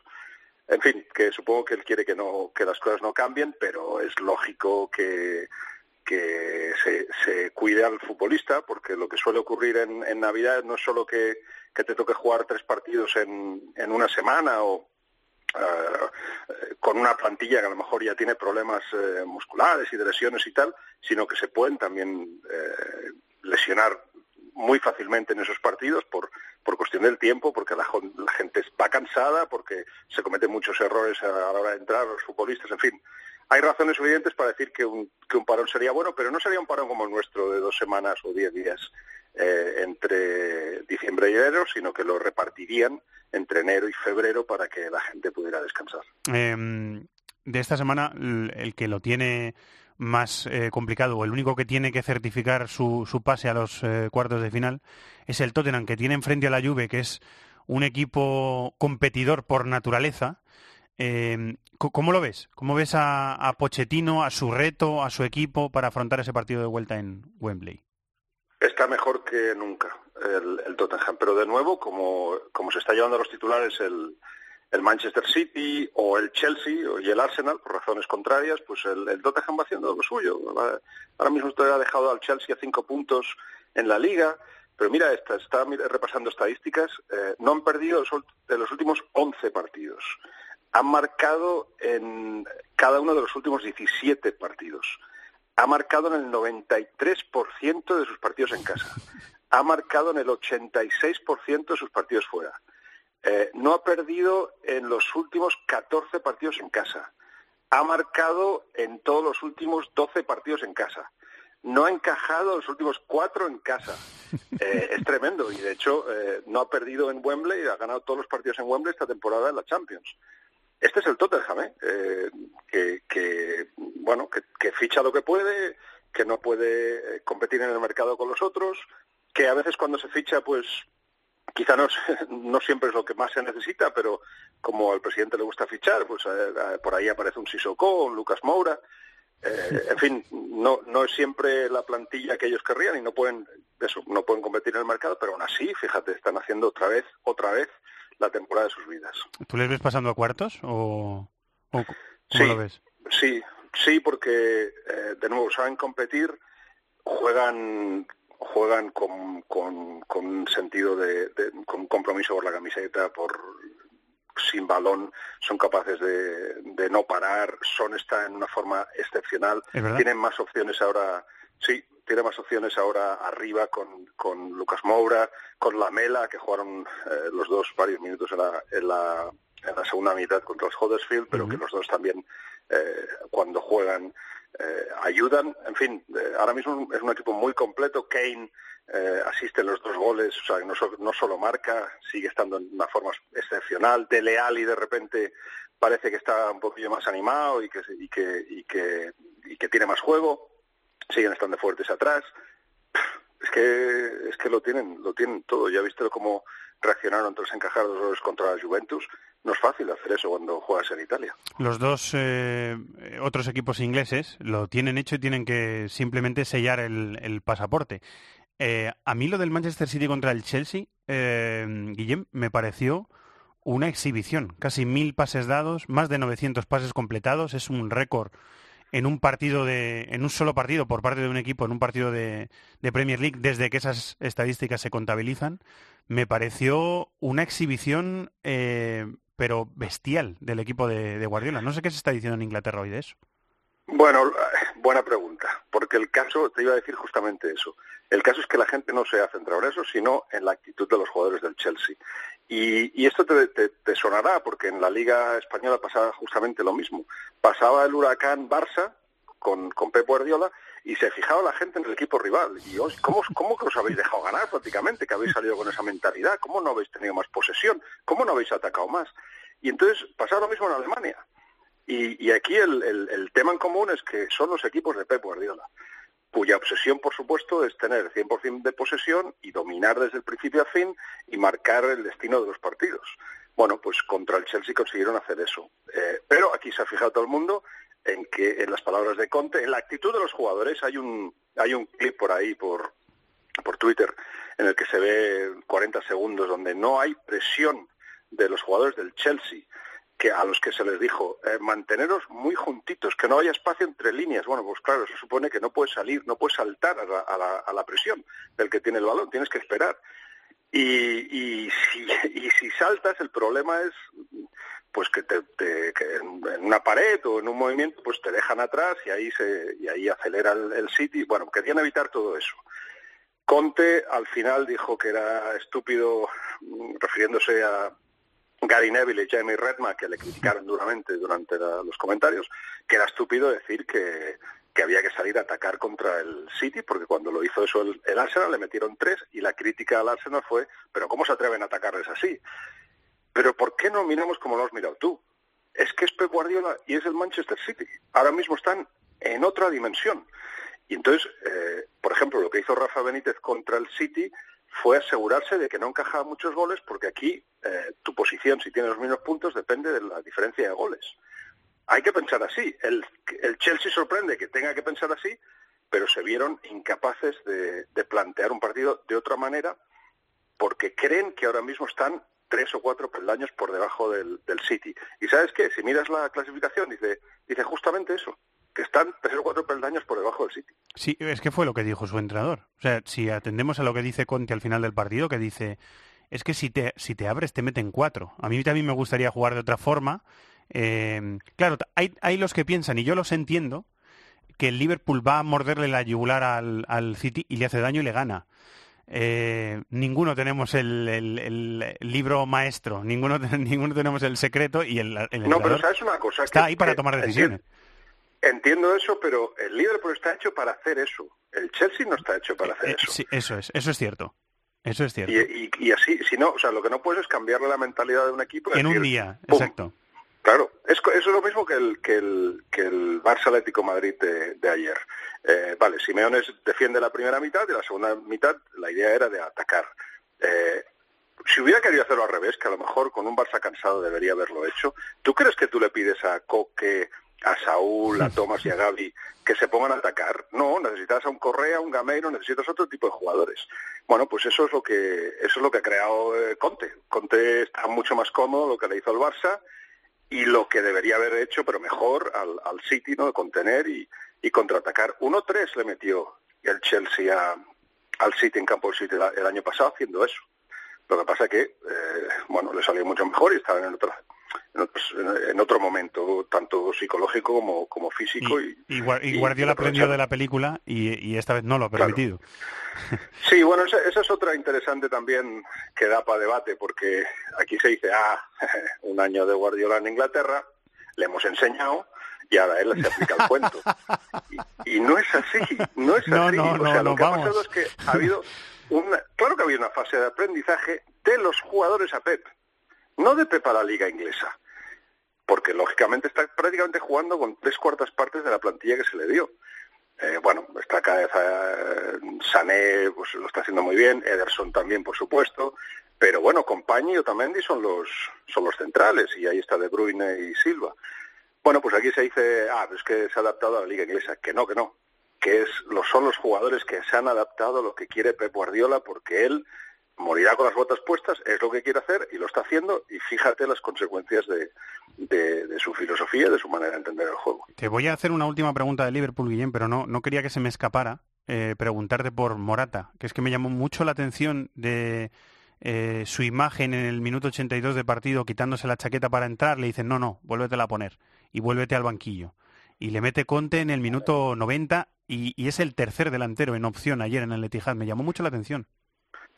Es, inevitable pensar que Conte ha perdido confianza en, Morata. Después de un inicio espectacular, eh, luego tuvo, problemas de lesiones. Eh, bueno, no, no, es el delantero centro de 30 goles todavía, igual algún día lo es, pero es que tampoco ha tenido la opción de ser el número uno durante una temporada entera, ni en, ni en la Juventus, ni, ni lógicamente en el, en el Chelsea. Eh, bueno, pues, pues eso le, está afectando y detalles como esos, hombre, cuida tu delantero si, si el problema que tienes es que no puedes jugar con Eden Hazard de nueve falso todos los partidos. Contra el Barça a lo mejor, contra el City igual, no, porque ¿quién te va a recoger ese balón largo si estás defendiendo tan atrás? Morata lo haría mejor que Hazard en fin, eh, parece que ha perdido esa confianza que, en el caso de Morata yo creo que es una cosa muy, muy, ¿eh? todos los jugadores igual, pero en el caso de Morata es muy importante sentirse querido. Y te cuento una cosa que sale de Polonia, pero al mismo tiempo de Inglaterra y que se ha ido investigando y que ando ahí dándole vueltas. Sí. Eh, Lewandowski, sabes que se ha cambiado, no se ha cambiado de gente. Lewandowski eh, tiene a Pini Sahabi, como ahora como uno de sus representantes. Eh, la idea es ir al Madrid o si no a Inglaterra o si no al PSG. Eh, quiere salir del Bayern. Dirá lo contrario. Eh, ya lo ha dicho, de hecho. sí, sí, ya lo ha dicho. Ya ha dicho lo la jugada es que Pini le quiere meter en el PSG, que es lo que, lo que tiene más cerca, porque entiende que el Madrid no acaba de quererle, le quiere meter en el PSG, para que Cavani acabe en el Chelsea, eh, eso es, ya te digo, jugada de representantes, no de equipos, pero es lo que se está intentando. Y que Morata acaba en el Bayern.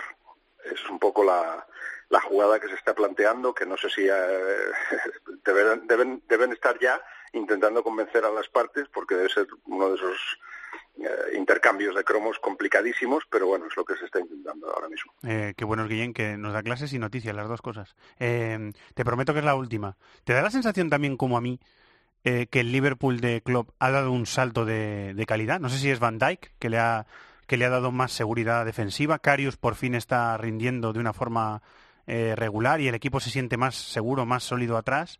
Y los tres de arriba es que son es que son es una maravilla verle jugar a los tres.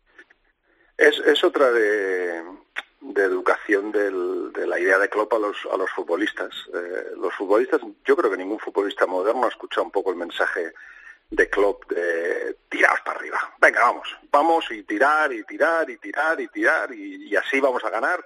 Que nos meten tres, nos han metido tres, pero a tirar. Porque, por ejemplo, lo de Pep no, no va por ahí, va por otro tipo de defensa y otro tipo de, sí, actitud ofensiva, pero de otra manera.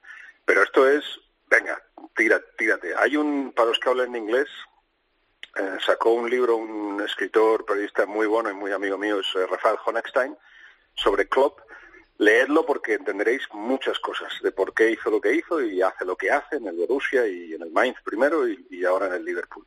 Bueno, pues ya todo el mundo entiende que, que sí, que hay que tirarse a la piscina y hay que tirar y tirar y tirar. Y lógicamente con, con ajustes, como dices, un, portero que está que lo tiene más claro, un central que está ayudando, Eh, incluso la marcha de Coutinho, en cierto modo, eh, ha mejorado a los tres de arriba, porque ahora saben que son candidatos seguros para empezar todos los partidos.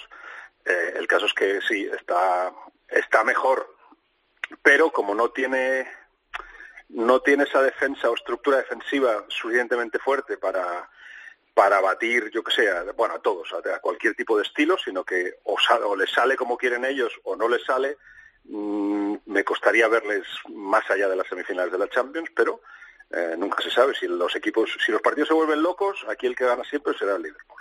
Bring the Noise, de Jürgen Klopp Story, lo tengo delante. Exactamente. Y estoy eh, disponiéndome a encargarlo. Eh, así que ya, te contaré. Guillem, siempre es, siempre es un placer muy grande. Muchísimas gracias. ¿eh? Nada, un abrazo. Chao.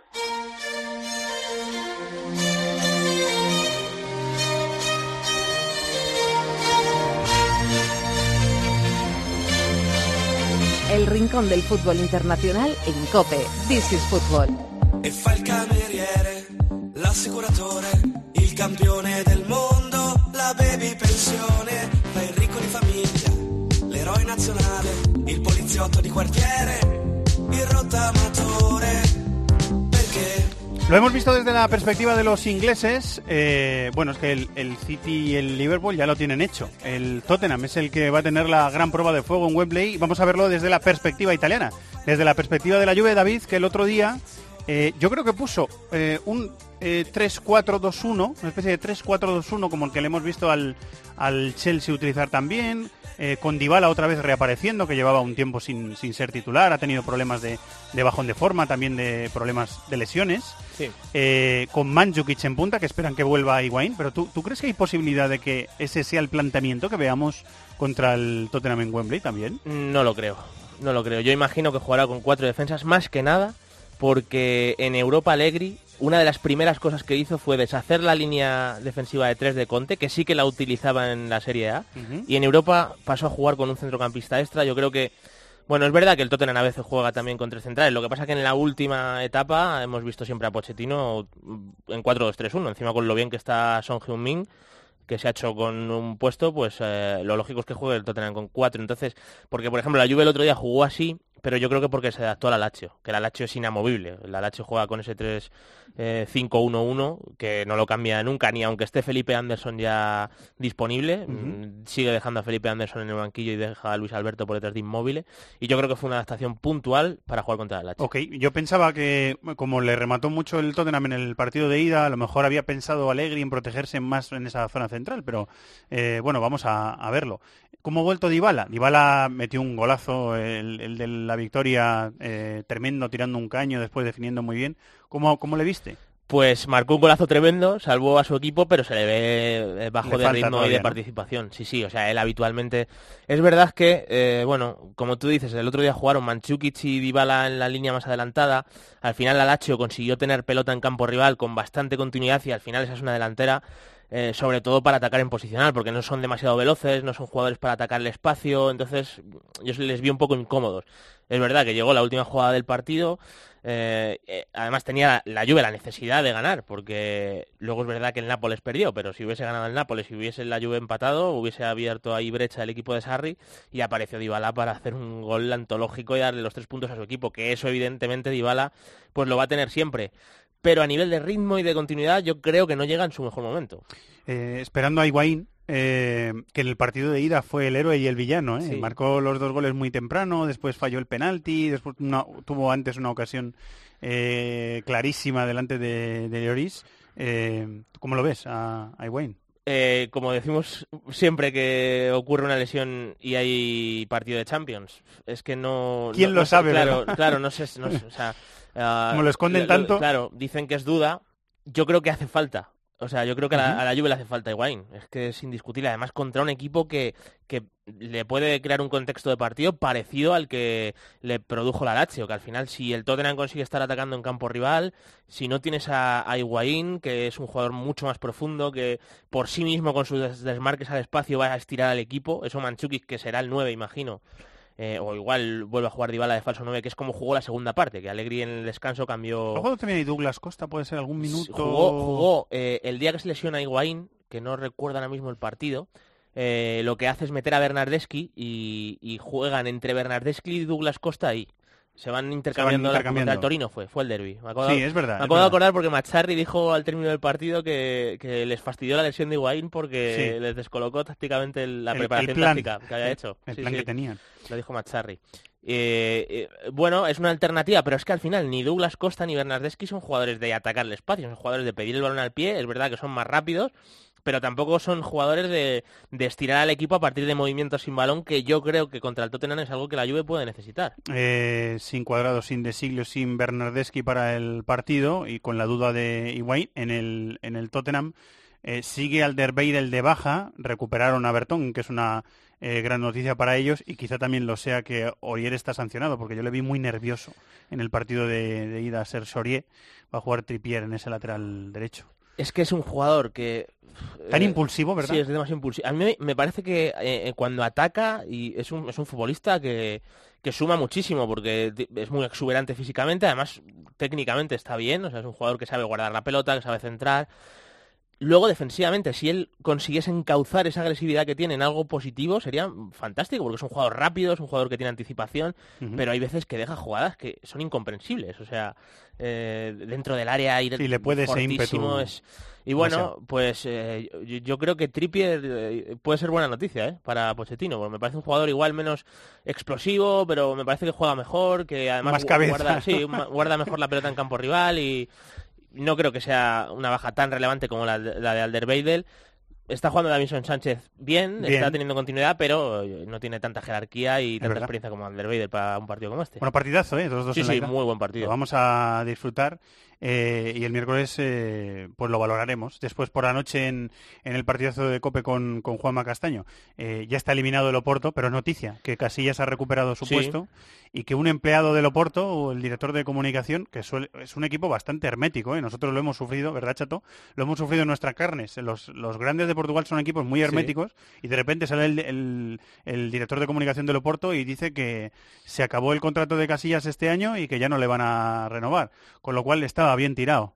Eh, lo de Pedro. Acevedo, de Radio Sí. De Portugal en este programa, estaba bastante bien tirado, Sí. que era un problema económico, que era un problema de sueldo alto y ya no va a tener ese sueldo la, Es, la temporada que es viene. el obvio. Además, Casillas jugó muy bien contra el Sporting de Portugal el pasado viernes en un partido 2-1 ganó el importante. Exacto, ganó 2-1 en un partido importantísimo en la Sí, pelea por el título. No te iba a decir que es media liga, pero, Pero es un paso, sí, sí, sí. es un paso adelante muy importante. Eh, cerramos la Champions en este programa apostando con los amigos de Marathon Bet. En el otro partido estrella de esta semana, está haciendo una de lama en los juegos, ¿verdad? El, mira cómo se ríe Bravo. El Tottenham Juve. Vamos a apostar, chato. Dime tú la primera, que Yo- da la risa. Yo te cuento, he apostado mi dinero a que el Tottenham gana el partido por un gol, que se clasificaría y se paga 3,96 a 1. Hoy se paga bien. Se paga muy parecida a la mía. de- Esa es la mía. Me has copiado, ¿eh? ¿No me has copiado? No me has copiado. Ojalá. David. Yo digo que van a empatar el partido a cualquier resultado. ¿Y eso se, se paga, paga? a 3.60. Uy, está bien pagada. Sí. Buena cuota, ¿eh? Estuvo muy igualado la ida, pero ya no me mojo que va a haber pocos goles. Yo soy el que más se moja. Sí. Yo apuesto a que hay... Hubo cuatro goles en la ida. Apuesto a que hay cinco goles o más. Que, se- que me ha hecho un gesto, ya estamos diciendo, ¿dónde vas? Sí, yo sé 6,70 a 1. Tú también, ¿dónde vas, no? Es que sabes qué pasa, que en la Champions llega un momento en el que hay miedo, hay miedito. Pero es verdad que con el partido tan abierto y con el 2-2 de la ida, puede ser, sí, es que todo puede ser. La vida es de los valientes. Es. Luego ya veremos si 0 de 2 con la semana pasada, que puede ser, ¿eh? o no. ¿Quieres decir algo más, Chato? No, lo no, dejamos aquí. Muy bien, pues Para lo la dejamos próxima aquí. semana. Lo dejamos aquí con Marathon Bet, las apuestas extraordinarias de la Champions, solo para mayores de 18 años, cuotas sujetas a cambios. Y ya sabéis que podéis consultar las condiciones en marathonbet.es. De las cuotas. Los de las cuotas, los de las cuotas. MarathonBet, la casa de apuestas con cuotas de altura. Regístrate ya en marathonbet.es. Deposita 60 euros, introduce el código BONOCOPE y juega con 90. Deposita 60 y juega con 90. Los de las cuotas, los de las cuotas. MarathonBet, apuesta que no te lo esperabas. Mayores de 18 años, juega con responsabilidad. Consulte condiciones en marathonbet.es.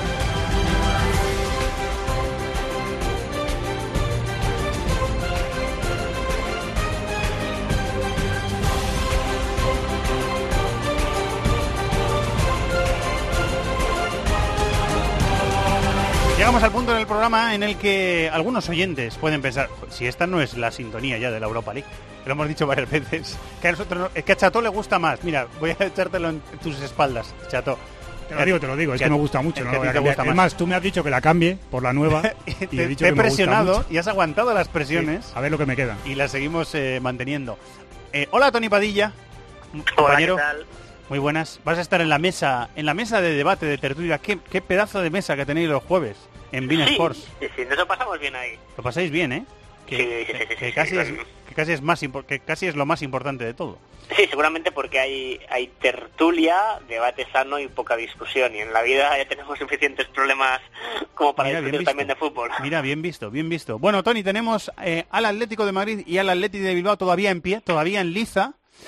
Eh, siete de la tarde, cuatro partidos, y a las nueve y cinco de la noche, otros cuatro partidos, que a partir de cuartos ya habrá horario unificado, imagino, como en eh, temporadas anteriores. Vamos a empezar por orden eh, cronológico.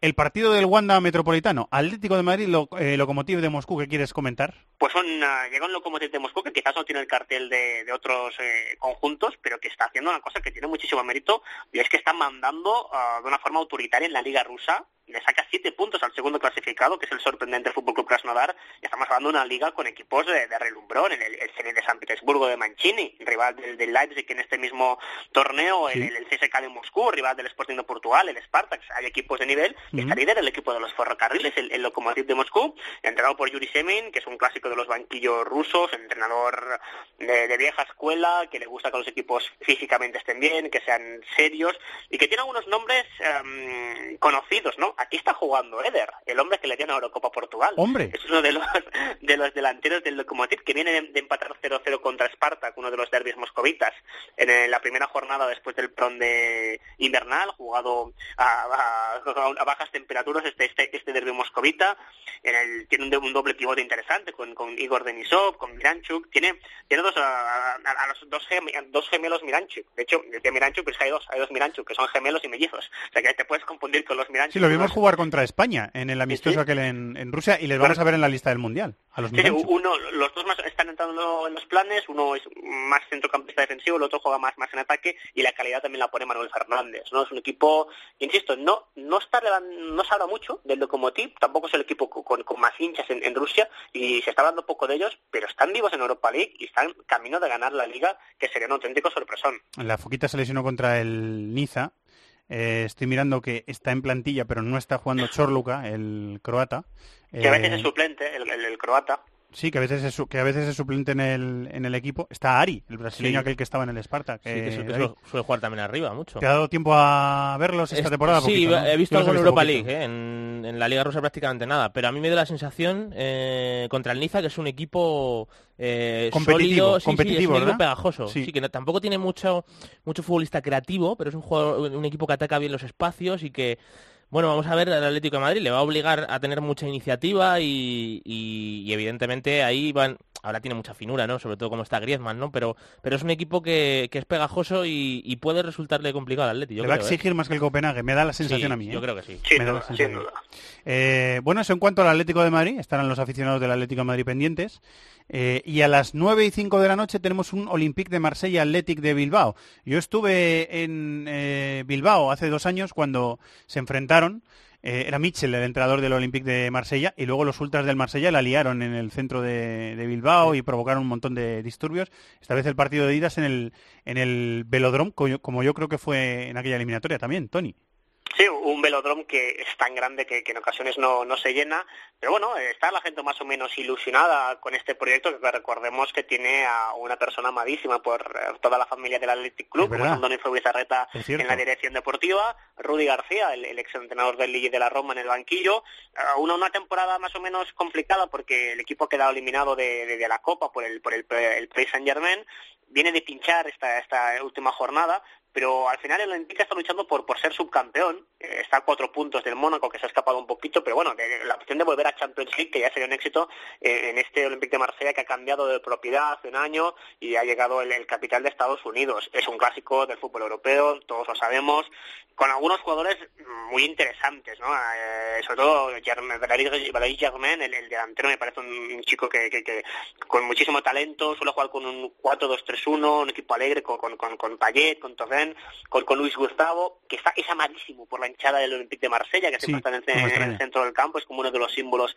que tiene ahora la, la hinchada del OEM, y al final es una eliminatoria de pronóstico incierto, porque el Olympique de Marsella, tercero en la liga francesa, el Athletic Club, que es un equipo bipolar, que en ocasiones en, la liga desconecta y ofrece actuaciones malas, y luego es capaz de ir a Moscú y ganar por, por 1-3, por tanto pronóstico incierto en este clásico del, del fútbol europeo contra este Olympique de Marsella que poco a poco intenta recuperar su sitio, saneando la economía, fichando, intentando apostar por el talento, y ahí está, intentando que la próxima temporada no suene la música de la Europa League cuando hablemos del, del OEM y ya suene esa de la Champions. Lo están buscando, sí. A, este a esto les he visto más. Eh, David ha reaparecido Mandanda después de una lesión y está haciendo paradones, Mandanda en los últimos partidos. Eh, ese doble pivote con mucho recorrido, Zambo Anguisa y Luis Gustavo, por delante suelen jugar Tobán por la derecha, Payet por la izquierda, Sansón de engache y arriba Germain, puede jugar Ocampos y meter a, a Payet también por dentro. Y Maxim López, que es este chico que tiene mucha calidad, que a mí me gusta mucho, pequeñito, eh, que a veces le mete para, cuando le falta creatividad le, mete, pero me da la sensación de que el Marsella se ha desinflado un poquito en las últimas, los últimos partidos, ¿eh? que ha tenido un buen, un buen periodo, pero ahora está un poquito peor. Sí, yo en cualquier caso creo que es un, pelín favorito el Marsella. A mí me parece que, eh, sobre todo por nivel individual, me parece que tiene, tiene mejores jugadores. Me da a mí la sensación que el, que el Athletic. Es verdad que el Athletic en una eliminatoria europea, con la vuelta en casa, tiene que estar igualado, pero yo veo ligeramente favorito al Marsella, que además, hombre, has dicho tú Maxim López, eh, has dicho Campos, tiene Clinton en Gie también, que es, otra alternativa, un jugador muy rápido, ah, tiene muchas alternativas el Marsella, tiene una pareja de centrales eh, que igual eh, aquí en España no se tiene ese recuerdo positivo, pero Rami Abdenur, la alternativa a Rolando, pero Rami Abdenur, sí, el otro día, pero Rami Abdenur yo creo que son dos centrales de buen nivel. O sea, el Ramí del Mónaco y el, eh, el Ramí del Lille, perdón, y el Abdenur del Mónaco. Sí, estoy de acuerdo. Eh, a mí me, encantaban. Y, bueno, es verdad que luego vinieron aquí al Valencia y, no llegaron al nivel que se esperaba. Pero te quiero decir que es un equipo con experiencia, con alternativas y, que yo creo que es un rival muy difícil. Eh, a las 7 de la tarde, Milan-Arsenal, que es un partido que suena a noche europea gigante, ¿verdad, Tony? Que es un partido muy destacado. Este, este, partido lo hemos vivido en, en Champions League. Dos equipos que hace 5, 6, 7 años siempre están en grupos de Champions y ahora viven periodos diferentes, ¿no? Arsenal acabando el periodo de, de Arsene Wenger, que está tocadísimo en Liga, a ver cómo llega, y el Milan, después de tocar fondo, está, está en un momento muy optimista, porque ha conseguido Gattuso cambiar, el hacer un clic, el equipo en buena racha en Liga y finalista de Copa. Por tanto, hay una cierta euforia en el Milan contra un Arsenal que tiene de todo menos euforia, aunque por plantilla tiene quizás eh, mejor equipo el equipo gane. Por tanto, pues no estoy concierto, porque está el Milan empieza a competir como competía Gattuso como futbolista, mordiendo. Eh, bonito sí, partidazo, sí, sí. Y yo estoy de acuerdo con Tony, el Arsenal tiene mejores jugadores, pero ahora mismo la idea clara, clara la tiene el Milan. O sea, el Milan ya sabe a lo que juega, Ha, definido un sistema de juego, además no se ha casado con nadie porque ha dejado a Andrés Silva y a Kalinic en el banquillo y, ha potenciado, por ejemplo, a Suso, que yo creo que era muy importante, algo que no consiguió hacer Montera en el arranque de temporada. O sea que sí, es verdad que esto lo deciden los jugadores y ahí el Arsenal tiene mejores jugadores, pero como bloque, a mí ahora mismo me gusta más el Milan que el Arsenal. A la misma hora Dortmund-Salzburgo, Chesca de Moscú, Olympique de Lyon y a las 9 y 5 de la noche, a la misma hora que el Olympique de Marsella Athletic, son el Sporting Club de Portugal contra el Victoria Pilsen, Leipzig-Zenit, que es buen partido también, y el Lazio Dinamo de Kiev. ¿Te queda algo por decir, Tony? No, más o menos, yo creo que hemos hecho ya un, esbozo interesante. Solamente quizás destacar eso, ¿no? que, hay, algunos duelos muy interesantes. Recordar que hay muchos equipos rusos que van aguantando. Y me, llama muchísimo la atención el partido Sporting Club de Portugal, Victoria Pelsen, porque lo del equipo cervecero tiene mucho mérito, líder en la Liga Checa y vivo en estas competiciones. Y el Sporting ya sabemos que es capaz de soñar o de pegarse un trompazo. Por tanto, no descarto incluso que Victoria Pelsen le, cree problemas a los, a los Leones, aunque ya le tocaría al, Sporting de Portugal ser protagonista en Europa, que hace algunos años que lo intenta. ¿Se queda algo por decir, David? Bueno, pues a disfrutar. La verdad es que ya cuando llega la Europa League sí, buenos partidos, ahí hay partidazos. Buenos partidos y lo vamos a disfrutar. Y luego te vemos en la tele. Muchas gracias, Tony. Un abrazo, chao. Estás escuchando This is Football en COPE.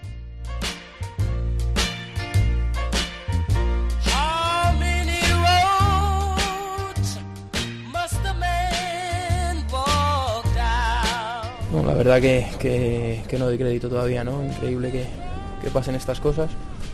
Pero, pero bueno, solo podemos estar eh, eh, apoyando a la familia y mandando desde aquí todas mis fuerzas tanto a su familia como, como al club, a la Fiorentina. Que una persona 10, ¿no? Y chico muy sano, eh, increíble, increíble, la verdad que, que no doy crédito todavía.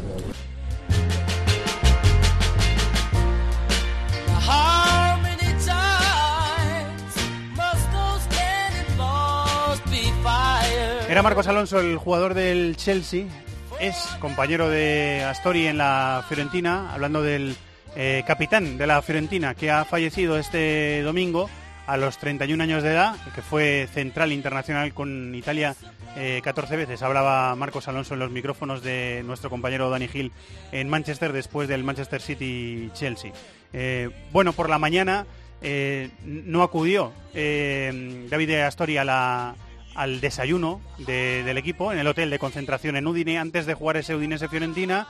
Eh, al cuerpo técnico le extrañó y fue un masajista a ver qué pasaba y se lo encontró en su habitación. Había fallecido por la noche y un paro cardíaco eh, por causas naturales, dijo el fiscal de Udine, aunque todavía le tienen que hacer la autopsia. El jueves va a ser eh, el funeral en Florencia por David Astori y como es lógico, está Italia conmocionada. Suspendidos, aplazados, la jornada, los partidos del domingo eh, toda la jornada, además en un gesto muy rápido eh, y lleno de sensibilidad de la Liga y de la Federación, que minutos antes eh, del lleno a Cagliari se conocía la noticia, David Astori jugó en el Cagliari seis temporadas y reaccionaron rapidísimo. Se suspendió ese partido y se suspendió toda la jornada, incluido el Milan Inter de las 9 menos cuarto de la noche y también los partidos que quedaban pendientes en la Serie B en Italia.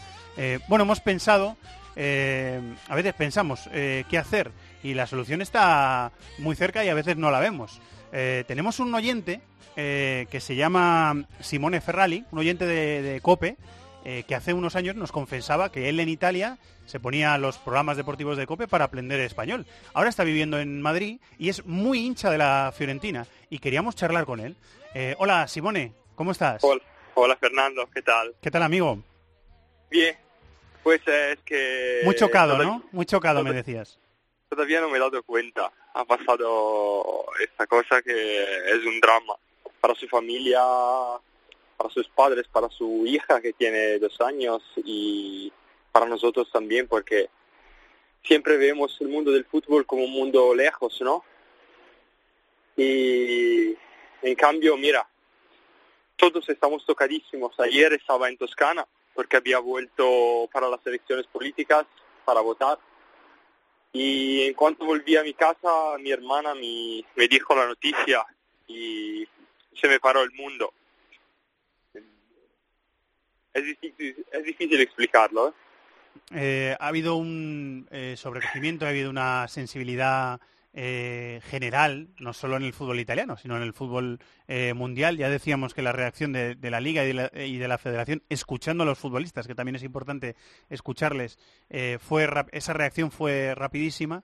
Em, ¿Cuáles son ahora las sensaciones del, del aficionado de la Fiore? Imagino que acompañarle y acompañar a la familia el jueves que va a ser el funeral, ¿no? Claro, claro. Eh, no sé si has visto las imágenes, si habéis visto las imágenes del estadio de Florencia eh, anoche, toda la gente ahí eh, para celebrar a Davide. Y mira, sabes que te digo, Fernando, que Astori, David Astori tenía unos valores que los aficionados, que, que gustan muchísimo a los aficionados de la Fiore.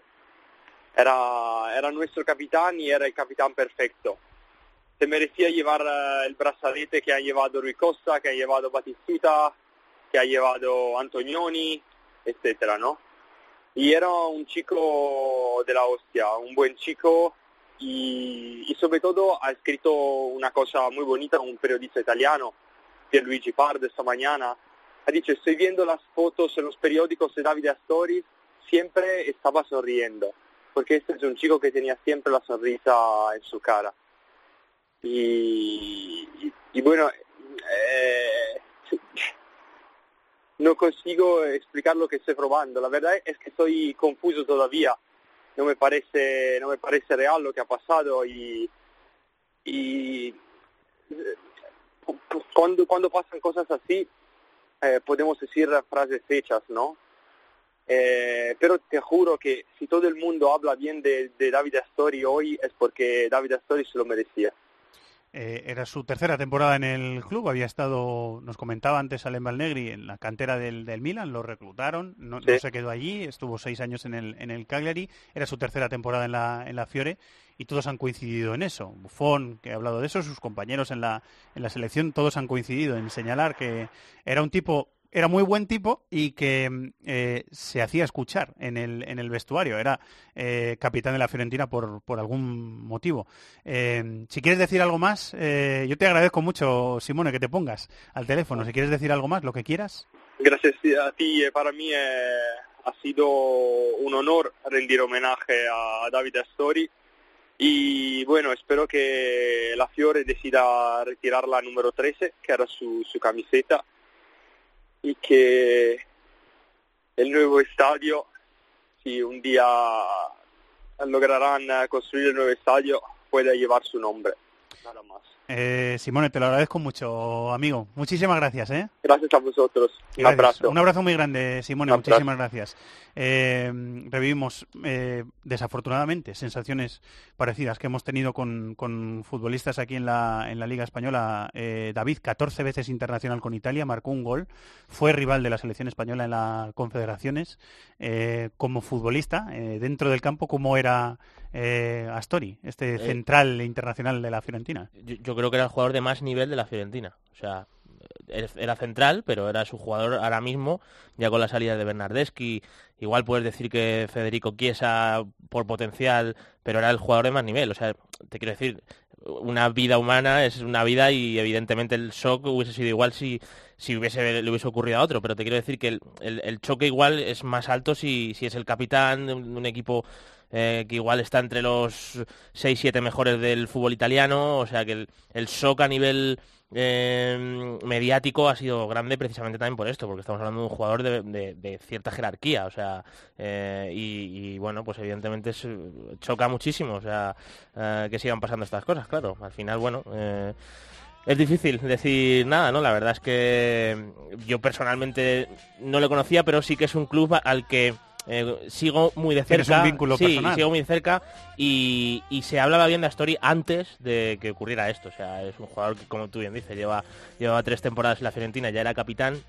Yo creo que también ocurre otra cosa y es que eh, con este tema del nuevo estadio que que los de Laval están muy desencantados eh, o acabaron muy desencantados por no poder construirlo y demás y al final han sido muchos los jugadores que han ido saliendo. O sea Kalinic eh, el caso de Bernardeschi este año eh, Badel pidió salir al final ac- acabó sin salir y Astori estaba cerca de renovar. O sea te quiero decir que para el vínculo que tiene él también con la afición es, era muy especial precisamente por esto porque un jugador de nivel internacional eh, que ve que el proyecto en quizás su último contrato se estaba yendo un poco a pique él decidió continuar y yo creo que eso también la, la afición de la Fiorentina lo valoraba mucho y más ahora, por supuesto. Andrea de la Valle reconoció este mismo domingo que eh, David Astori estaba a punto este lunes Sí, sí. de renovar el contrato eh, y, y que se va a hacer. eh, eh, estábamos leyendo a algunos compañeros que se va a hacer de forma simbólica para apoyar a la, a la familia. familia. por la pérdida del, del futbolista, del capitán Sí, de la Fiorentina. 31 años, David Astori, que de una forma humilde y un poquito reposada eh, queríamos homenajearle aquí también en This is Football.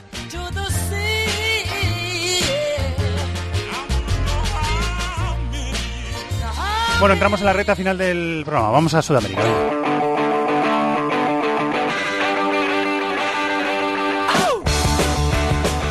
Inglaterra, Italia, Alemania, competiciones europeas, Sudamérica, África, Asia, Oceanía.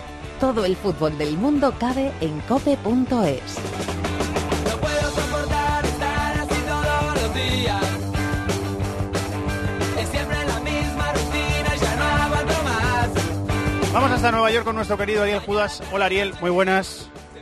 Hola Fernando, ¿qué tal? ¿Cómo estás? Empezó la Libertadores la semana pasada y yo no he podido verlo todavía, el partido de Racing, pero eh, me avisó mi mujer, que es brasileña, que está siempre metida en redes sociales y ve lo que se comenta en Brasil y estaban alucinados en Brasil con el partidazo que hizo Lautaro Martínez. Lautaro Martínez que está sonando para, para bueno, lleva sonando para el Atleti como meses, iba a decir años, pero me parecía un poco exagerado, por lo menos muchos meses, y que se está saliendo, ¿no? Ariel, se está saliendo, Lautaro. Es, es un gran talento, un gran talento que se destapó siendo muy joven en Argentina y que prácticamente semana a semana está demostrando que es un futbolista que está para otras cosas, seguramente para, para un gran equipo del fútbol europeo como es el Atlético de Madrid u otros, porque hay otras novias le han salido en el camino, creo que ahora mismo la oferta más firme o el, vínculo más firme es con, con el equipo madrileño, pero bueno, veremos este dónde termina jugando Lautaro, que estuvo muy, muy cerquita de, de irse a, equipos de la Bundesliga. No hace demasiado, ha hecho Racing un esfuerzo importante para retenerlo, al menos hasta la finalización de esta Copa Libertadores. Luego veremos qué pasa con él, que incluso es reclamado de manera insistente em, por la prensa argentina para que vaya a la selección en los próximos partidos amistosos de momento no está en la lista, pero San Paoli lo podría agregar porque él todavía es parte del contingente de jugadores que están en la Liga Argentina, o sea que todavía hay esperanza y posibilidades de que sea citado para esos partidos amistosos. O sea que no haya entrado en la convocatoria que dio el otro día eh, San Paoli, no quiere decir que no que no vaya a entrar. No, de momento no. Incluso San Paoli estuvo este fin de semana en el cilindro, en el estadio de, Racing, viendo justamente el partido de Lautaro y probablemente haya estado también en, en el partido de Copa Libertadores hace unos días. Eh, David a Lautaro le vimos ser expulsado, además por el VAR, creo recordar, en el Mundial, en un partido contra, en el Mundial Sub-20, en un partido contra Argentina. No sé si le tienes eh, muy visto, yo le he visto... Le, le tengo visto, pero, hombre, no tan en profundidad como a lo mejor jugadores del fútbol europeo, pero sí que le he visto un jugador muy móvil, además, a pesar de no ser muy alto, es un jugador que sabe manejar bien el cuerpo eh, y sobre todo lo que está mostrando en este arranque de año, y bueno, y seguro si mira las cifras del año pasado, es mucha facilidad para finalizar. Un rematador sí, bastante fino. un, buen rematador de, primer toque, pero con yo le veo con movilidad, o sea, es un, es un digamos, un delantero completo. Eh, iba a preguntar si triplete ante el Cruzeiro, o sea, fue importante lo que hizo ante el Cruzeiro, la prensa brasileña estaba bastante alucinada con, con Lautaro Martínez también, o sea que bueno, ya de movida, en la primera semana de competición es el jugador que más ha llamado la atención en la Libertadores. Quiero decir que el Kun, Correa, o sea, hay delanteros argentinos que han llegado al Atlético de Madrid eh, que han necesitado ese periodo de, de, adaptación, de pozo y de... Claro, llegan a, a, las manos del Cholo también. ¿Tú lo ves? En un, en un Atlético, así a bote pronto, ¿lo ves jugando en un Atleti o hombre, lo, un equipo de ese nivel? Eh, ese salto es complicado, pero... ¿De aquí a verano? Eh, hombre, en el Atlético de Madrid ahora mismo es que no, no juega nadie de arriba. O sea, juega si, si Luis Suárez cambia de camiseta o algo así, porque ahora mismo yo creo que Griezmann Diego Costa es que es una de las tres mejores delanteras del mundo, entonces es muy difícil eh, encontrar sitio. ¿Qué ocurre? Que igual como relevo, porque Torres presumiblemente puede salir. Quizá a Gameiro se le busque también eh, un equipo. Grisman parece que va a marcharse, entonces... Sí, bueno, puede ser. Lo único que yo, como quizá como en el papel de Grisman no le veo exactamente más a, el Lautaro, más, sí, más, el de nueve. A pesar de que es un jugador con mucha movilidad, Grisman al final acaba siendo un centrocampista muchas veces en plantilla, pues puede, puede acabar teniendo cierta regularidad, regularidad sin ser titular, eso sí. Hay ganas de verle ¿eh? en sí, en el fútbol europeo. Hay ganas de verle, Ariel, porque tiene, tiene nivel para llegar, lo estabas diciendo tú antes, tiene nivel para llegar aquí, ¿eh? sin ninguna duda. Em, bueno, Libertadores, aparte de, ese, de esa eh, actuación estelar de, de, Lautaro, ¿qué más destacamos de lo que vimos la semana pasada? El campeón gremio, un empatito en Uruguay, ¿no? Para empezar. Sí, un 1 a 1 ante Defensor Sporting en Montevideo, empates de Boca, empate de River, empate de Cruzeiro en Colombia. Es como que todavía están en fase de, ajuste todavía, ¿no? Al menos los, los grandes equipos. Y de hecho lo están, porque Brasil todavía está en fase de campeonatos estaduales. La Liga Argentina, después del receso de verano, lleva poquitos partidos, o sea que es lógico ver que no están a plenas condiciones eh, equipos que a priori eh, deberían ser candidatos. Una buena victoria, eso sí, de, de Palmeiras en Colombia, un 0 a 3 ante Junior, eso también es, es un resultado para destacar en, en, los primeros días de Copa Libertadores. Eh, tenemos esta semana partidos también, ¿no? tendremos algunos de primera jornada. Eh, déjame ver, creo que hasta la primera jornada semana próxima no. Está entera, ¿no? Creo. ah, sí, sí, es verdad, es verdad, perdón. El grupo, tenemos una semana de blanco. El grupo 3 sí va a terminar la, la semana que viene, es verdad. Es el único que falta por terminar porque el resto de los grupos han tenido primera jornada. Em, ha, habido clásico mexicano este fin de semana, ¿no? Sí, un 1 a 1 divertido y con polémica, como casi siempre suele ocurrir en, en estos partidos entre Chivas y América. El árbitro tuvo bastante que ver en, en, las protestas de, de las Águilas, sobre todo el equipo de la capital, que se sintió un poco perjudicado en ese clásico. Eh, las cosas no cambian. Chivas está haciendo un año, una temporada muy mala, muy mala. Eh, eh, es un equipo sin ideas, sin gol, vulnerable y, no pareciera correr peligro Matías Almeida, el entrenador, ahora mismo, pero ya hace varios meses que la, la, la crisis para Chivas no, no se modifica, no cambia y es difícil ver que, de qué manera lo pueden solucionar, a menos que salgan al mercado y compren muchos jugadores. No olvidemos que Chivas por, por, por, la tradición que tiene el equipo, solo puede comprar jugadores mexicanos que se los cobran a precio asiático. O sea que es, es, un poco complicado el momento en el que está Chivas ahora mismo, pero de momento la estabilidad de Almeida parece garantizada pese a ese antepenúltimo puesto en el que está el equipo del rebaño sagrado ahora mismo en la Liga MX. El sábado empezó la MLS en Estados Unidos, ¿no? Sí, eh, con, con varios partidos interesantes, con debut de muchos nuevos jugadores de, eh, especialmente de Sudamérica, que han hecho buenos papeles. Hay un chico paraguayo, Jesús Medina, que jugó para el equipo de David Villa, para New York City, y lo, ha hecho muy bien. Hay muchas esperanzas centradas sobre él. Se lleva muy bien en la cancha con el Guaje. Además, el Guaje, por cierto, salió a la cancha, eh, eso no se destacó demasiado, pero saltó al césped con una camiseta en homenaje a Kini. Eh, lo agradeció él porque tuvo que pedir permiso a la liga y al club para, para poder hacerlo, pero bueno, fue un homenaje que no tuvo demasiada repercusión acá en Estados Unidos, pero que eh, hay que tomar nota de ello. Ha sido un gran gesto del Guaje este fin de semana. Debutó Los Ángeles FC, el nuevo equipo de la liga, tiene 23 equipos la MLS este año, el equipo de Carlos Vela, buen debut del mexicano, que es el jefe del equipo, y buen debut de un chico de 19 años, delantero ex delantero de Peñarol, Diego Rossi, que marcó el primer gol en la historia del, del club, victoria como visitante ante Seattle Sounders, el subcampeón del año pasado, y dio una muy buena imagen el equipo que entrena Bob Bradley. O sea que hay varios conocidos allí, un equipo para prestar atención con muchísimos recursos, como podrán imaginar, Los Ángeles es un mercado muy grande, o sea, hay una inversión muy grande, muy, muy mayúscula en este nuevo equipo de la MLS que no sé si está para ser campeón este año, pero sí para prestarle atención. Eh, la semana que viene más. Gracias, Ariel. Un abrazo. Un abrazo a los dos, muchas gracias. 20 segundos cogemos las maletas y seguimos de viaje. ¡Los de las cuotas! ¡Los de las cuotas! Marathon Bet, la casa de apuestas con cuotas de altura. Regístrate ya en marathonbet.es, deposita 60 euros, introduce el código BONOCOPE y juega con 90. Deposita 60 y juega con 90. ¡Los de las cuotas! ¡Los de las cuotas! Marathon Bet, apuesta que no te lo esperabas. Mayores de 18 años, juega con responsabilidad. Consulte condiciones en marathonbet.es.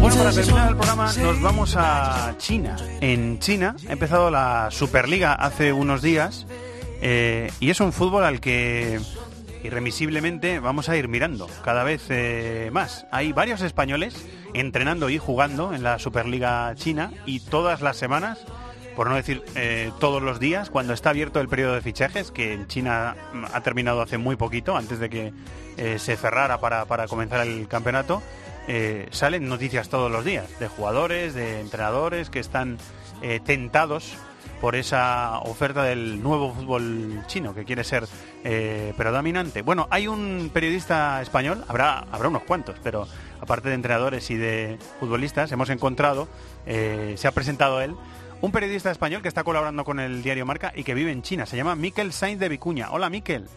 Hola, Fernando. Buenos días. Buenas noches aquí. ¿Qué tal, hombre? ¿Qué haces en China? Es la primera pregunta que tengo que hacerte. Bueno, pues aquí digamos que me trajo el amor, digamos, porque estamos casados con una mujer china. O sea, que nos vinimos allí de Londres, donde vivimos los dos juntos, nos vinimos aquí a, a vivir la aventura en Shanghai. O sea, estás viviendo en Shanghai, ¿no? Viviendo en Shanghai, efectivamente. Colaborando Y con... en otra ciudad sería colaborando con marca, efectivamente. ¿Qué, qué tal es eh, tu vida como periodista allí? ¿Cómo, cómo, lo está, ¿Cómo lo estás llevando? Aquí la verdad que es un poco difícil, como China es un país tan burocrático, para cada cosa hace falta pasar por... para ir a un partido de fútbol. Si en España, digamos, es más- mucho más fácil de ponerse en contacto con el club en cuestión, para la acreditación o lo que sea, aquí tienes que pasar por, digamos, por la federación local primero, y después con el club. Vamos, que sí, cada ir a un partido a veces cuesta mucho, la verdad. O sea, que a veces uno casi casi se echa para atrás solo por la burocracia que tiene llevar ir a un partido. Toda una aventura, ser periodista en China. Ha empezado la, la Superliga este fin de semana, Miquel. El periodo de fichajes, lo decía antes en la presentación de la, de la charla que tenemos contigo, que todos los días era noticia, erais noticia, todos los días era noticia el fútbol chino. ¿Se ha batido el récord de, de fichajes o, o ha estado cerca? No, no, el récord de fi- fichajes se batió el año pasado con las llegadas de Oscar y todo eso. Lo que pasa que, claro, hay que tener en cuenta que el gobierno chino, bueno, la Federación China, digamos, a través del gobierno chino, que es quien en realidad lleva la voz cantante, el año pasado introdujo la, la famosa, el famoso impuesto de lujo en los fichajes de, jugadores extranjeros, con lo cual, si un equipo decide pagar más de 5,7 millones de euros por un jugador extranjero, debe pagar esa misma cantidad en un impuesto de lujo. Por ejemplo, el año pasado, si Oscar, que costó 60 millones al Shanghai CIPG, este año hubiera tenido que pagar 120 millones, 60 millones del traspaso al Chelsea en sí, más 60 millones en un impuesto de lujo que va destinado al, a un fondo común para el desarrollo del fútbol del fútbol nacional. Y inevitablemente esto ha causado que los fichajes haya bajado mucho. El año pasado, si no me equivoco, fueron más de 300 millones en gastos y este año ha bajado a, si no me equivoco, una cantidad próxima a los 160 millones. Pero bueno, claro, que en realidad son 160 millones en traspasos, pero por ejemplo tienes a Bacambú que ha costado 40 millones de traspaso al Villarreal, pero que en realidad el fichaje en sí ha costado el doble. O sea que la forma de calcular el, dinero gastado es un poco más difícil aquí en China. Otra cosa que se modificó en la temporada pasada eh, fue esa restricción eh, que se puso de internacionales para favorecer el avance del, del fútbol local. ¿Eso, ¿Eso cómo va? ¿Está dando resultado? ¿Hacen los equipos alguna especie de trampa para intentar saltárselo? ¿Cómo, cómo, cómo está eso, Miquel? Hombre, el- la cosa de los sub-23 es evidente que se persigue dar, digamos, una oportunidad mayor a los jóvenes, pero la verdad que está por ver si, si eso es en verdad beneficioso, porque estuve hablando la semana pasada con, con Luis García Plaza, que está aquí con el Beijing Granja, y él me decía evidentemente que es bueno, que el bueno, el jugador bueno siempre terminará llegando y que no hay que forzar las cosas, pero la normativa es así y como aquí se entremezcla mucho la política con el deporte, se supone que es una medida que la ha impuesto la Federación China viniendo de más arriba y está causando principalmente complicaciones a los entrenadores porque les les convierte cada alineación y cada convocatoria en un, en un verdadero puzzle.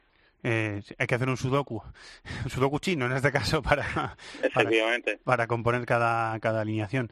Ha llamado la atención en este en este estreno, bueno, te, te voy a preguntar primero porque me, me has dado pie. Está Luis García Plaza, le, le entrevistó el otro día a Juanma Castaño en el, en el partidazo de COPE, está la entrevista en el podcast por si los oyentes la quieren escuchar. ¿Qué más españoles hay? Aparte de Luis García Plaza, ¿qué entrenadores y qué jugadores tenemos allí, Miquel?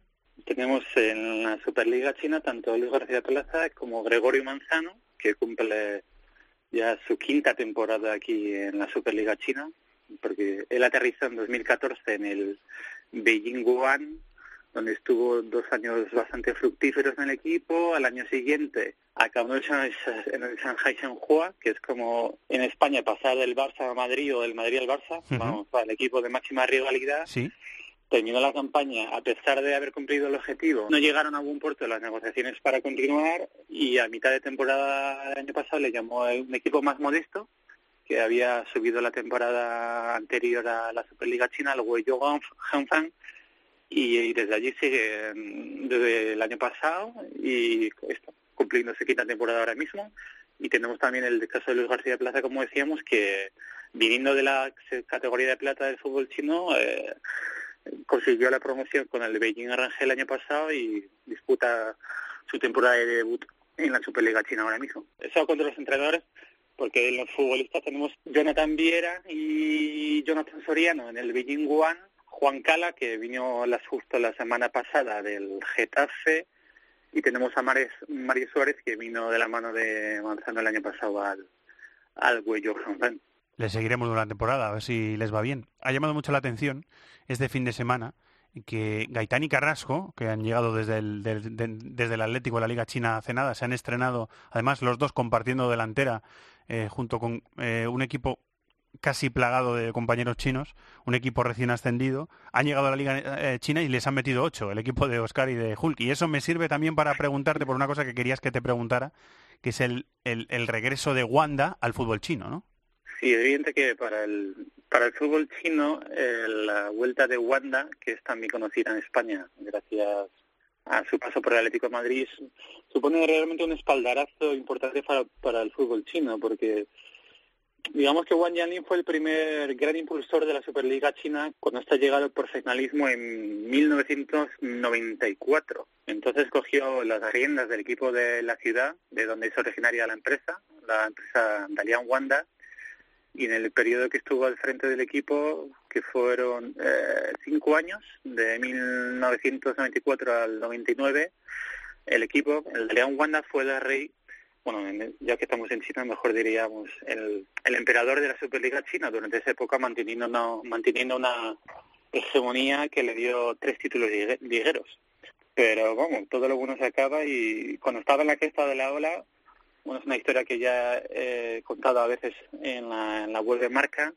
A finales de 1998 todo cambió de súbito porque después de un partido de Copa, en un derbi regional con el Liaoning, en ese encuentro el Dalian Wanda eh, protestó que no se habían señalado tres penaltis bastante claros según su criterio.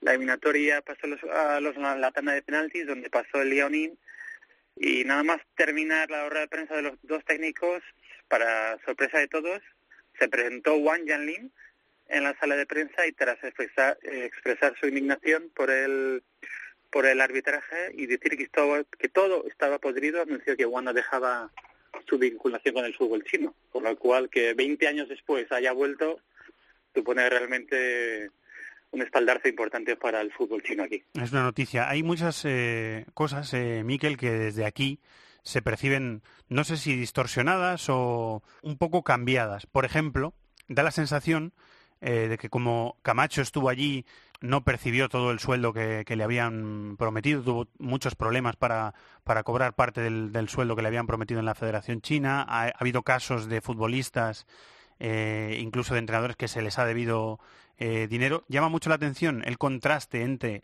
el dinero que se promete en la, en la Superliga China, en los equipos eh, chinos, y después los problemas de burocracia, un poco que hay, que tú lo contabas antes, para, para poder cobrar. ¿Cómo, ¿Cómo está eso y qué, hay de qué, qué porcentaje de verdad hay en esas historias que llegan un poquito distorsionadas a lo mejor aquí?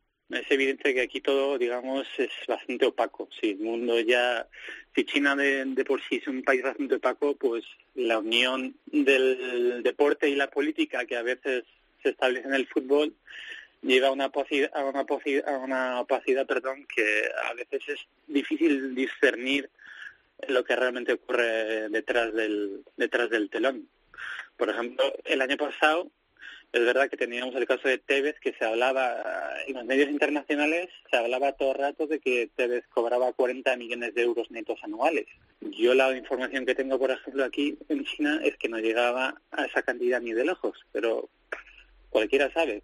Ellos te también el equipo, el Shanghai Shenhua en este caso te daba su versión, que la puedes comprar o no, no sabes a ciencia cierta si es verdad o no, pero tiene, te lo tienes que querer, digamos. Y la última que te hago, el otro día, una de las cosas que me llamó la atención que le contaba Luis García Plaza a Juanma Castaño en el partidazo de Cope es que son los equipos chinos son equipos de NBA eh, prácticamente en cuanto a que los viajes son muy largos y las concentraciones también son muy largas. ¿Cómo es eh, organizativamente, que supongo que complicada, la, Superliga China, Miquel?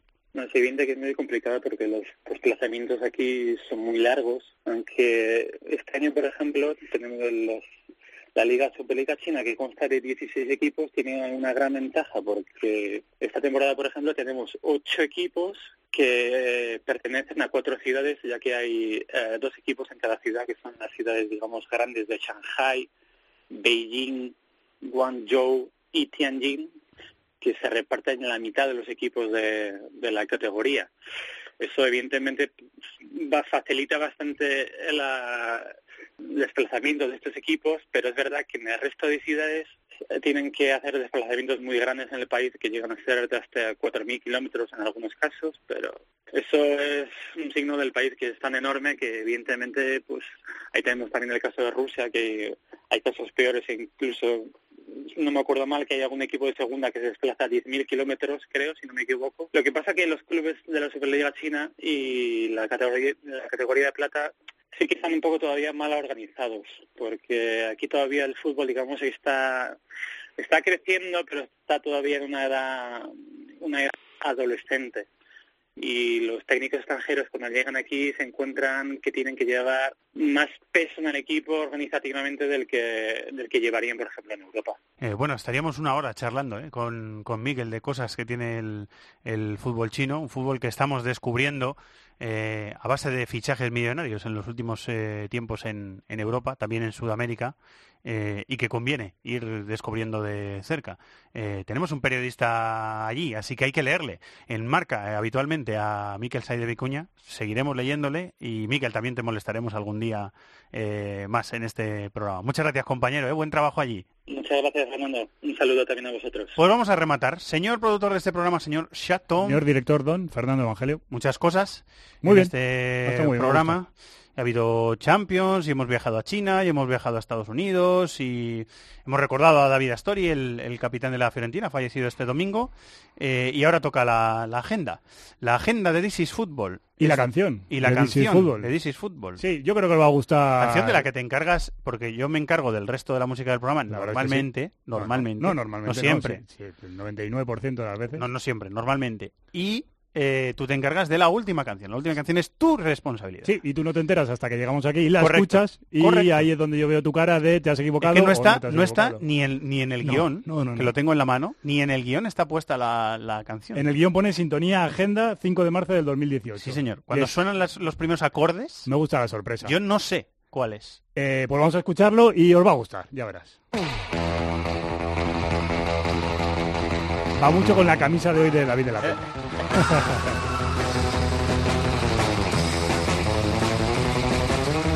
Eso es Black Eyed Peas, ¿no? No, eso Pulp no. Fiction, ¿no? Eh, pues ahí está, Pulp Fiction. Ah, yo pensaba que era-. No, sí, pero yo pensaba Black que Eyed era Peas Black hizo una versión usando esta parte, pero no, no, no. Ah, vale. No, no, esta canción la escuché el sábado por la mañana yendo a la estación de Atocha a las cinco y media de la mañana y cuando volvía la escuché y me la guardé, como suelo hacer. Eh, y me gustó, me gustó mucho. Te cuento entonces eh, la agenda con esta sintonía que te ha gustado tanto. Yo creo que esto es Black Eyed Peas, ¿eh? No, Yo no insisto, es- no. estoy en mis estoy sigo en mis 13. Es, es Missy Low, Dick Day. Ah, sí. Lo digo yo. Bueno, pues digo pues yo, que lo tengo en mi Shazam. Ya, es que ya me has, ya me has convencido. Tengo aquí delante. Ha hecho los deberes. Y lo- no, cuando hago una cosa la hago bien. Si no, no la hago. Sí, no te pillan en, en un renuncio. No, no, yo lo he visto tan seguro sí, sí. que, mira, voy a cerrar la página. La tenía abierta y la cierro. Sí, sí. Está cerrada. No, no, cerrada. Página. Tengo el escritorio con la el pantallazo azul delante. Ya no tengo nada más. Pues con esta sintonía vamos a hacer la agenda de esta semana. Me parece muy fin bien. de semana, jornada 30 de la Premier League, que se abre con un partidazo. El sábado a la una y media, Manchester United-Liverpool. A las seis y media, Chelsea-Crystal Palace. El domingo a las dos y media, Arsenal-Watford. A las 5, Bournemouth-Tottenham. El lunes, lunes, eh, a las 9 de la noche, Stoke-Manchester City. Calcio, jornada 28, destaca el partido que cierra esa jornada, el domingo a las 9 menos cuarto, Inter de Milán, Nápoles. Antes, a las 12 y media, Fiorentina, Benevento. A las 3 de la tarde, Cagliari, Lazio y Juve, Udinese. A las 6, Génova, Milán. Y además abre la jornada el viernes a las 9 menos cuarto, el Roma, Torino. En la Bundesliga, jornada 26, partidazos el domingo a las 6, Borussia Dortmund, Eintracht, tercero contra cuarto. Abre esa jornada el Mainz Schalke, el viernes a las 8 y media. Además, sábado a las 3 y media destaca el Bayern de Múnich, Hamburgo. Y en Francia, por último, jornada número 29, viernes a las 9 menos cuarto, Estrasburgo, Mónaco, sábado a las 5, París Saint-Germain, Metz, el domingo a las 5, Olympique de Lyon-Caen y cierra esa jornada a las 9 de la noche, Toulouse, Olympique de Marsella.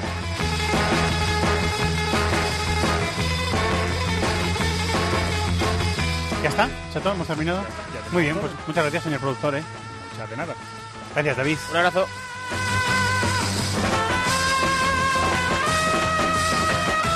Y gracias a Antonio Bravo, que ha sido el director técnico del programa.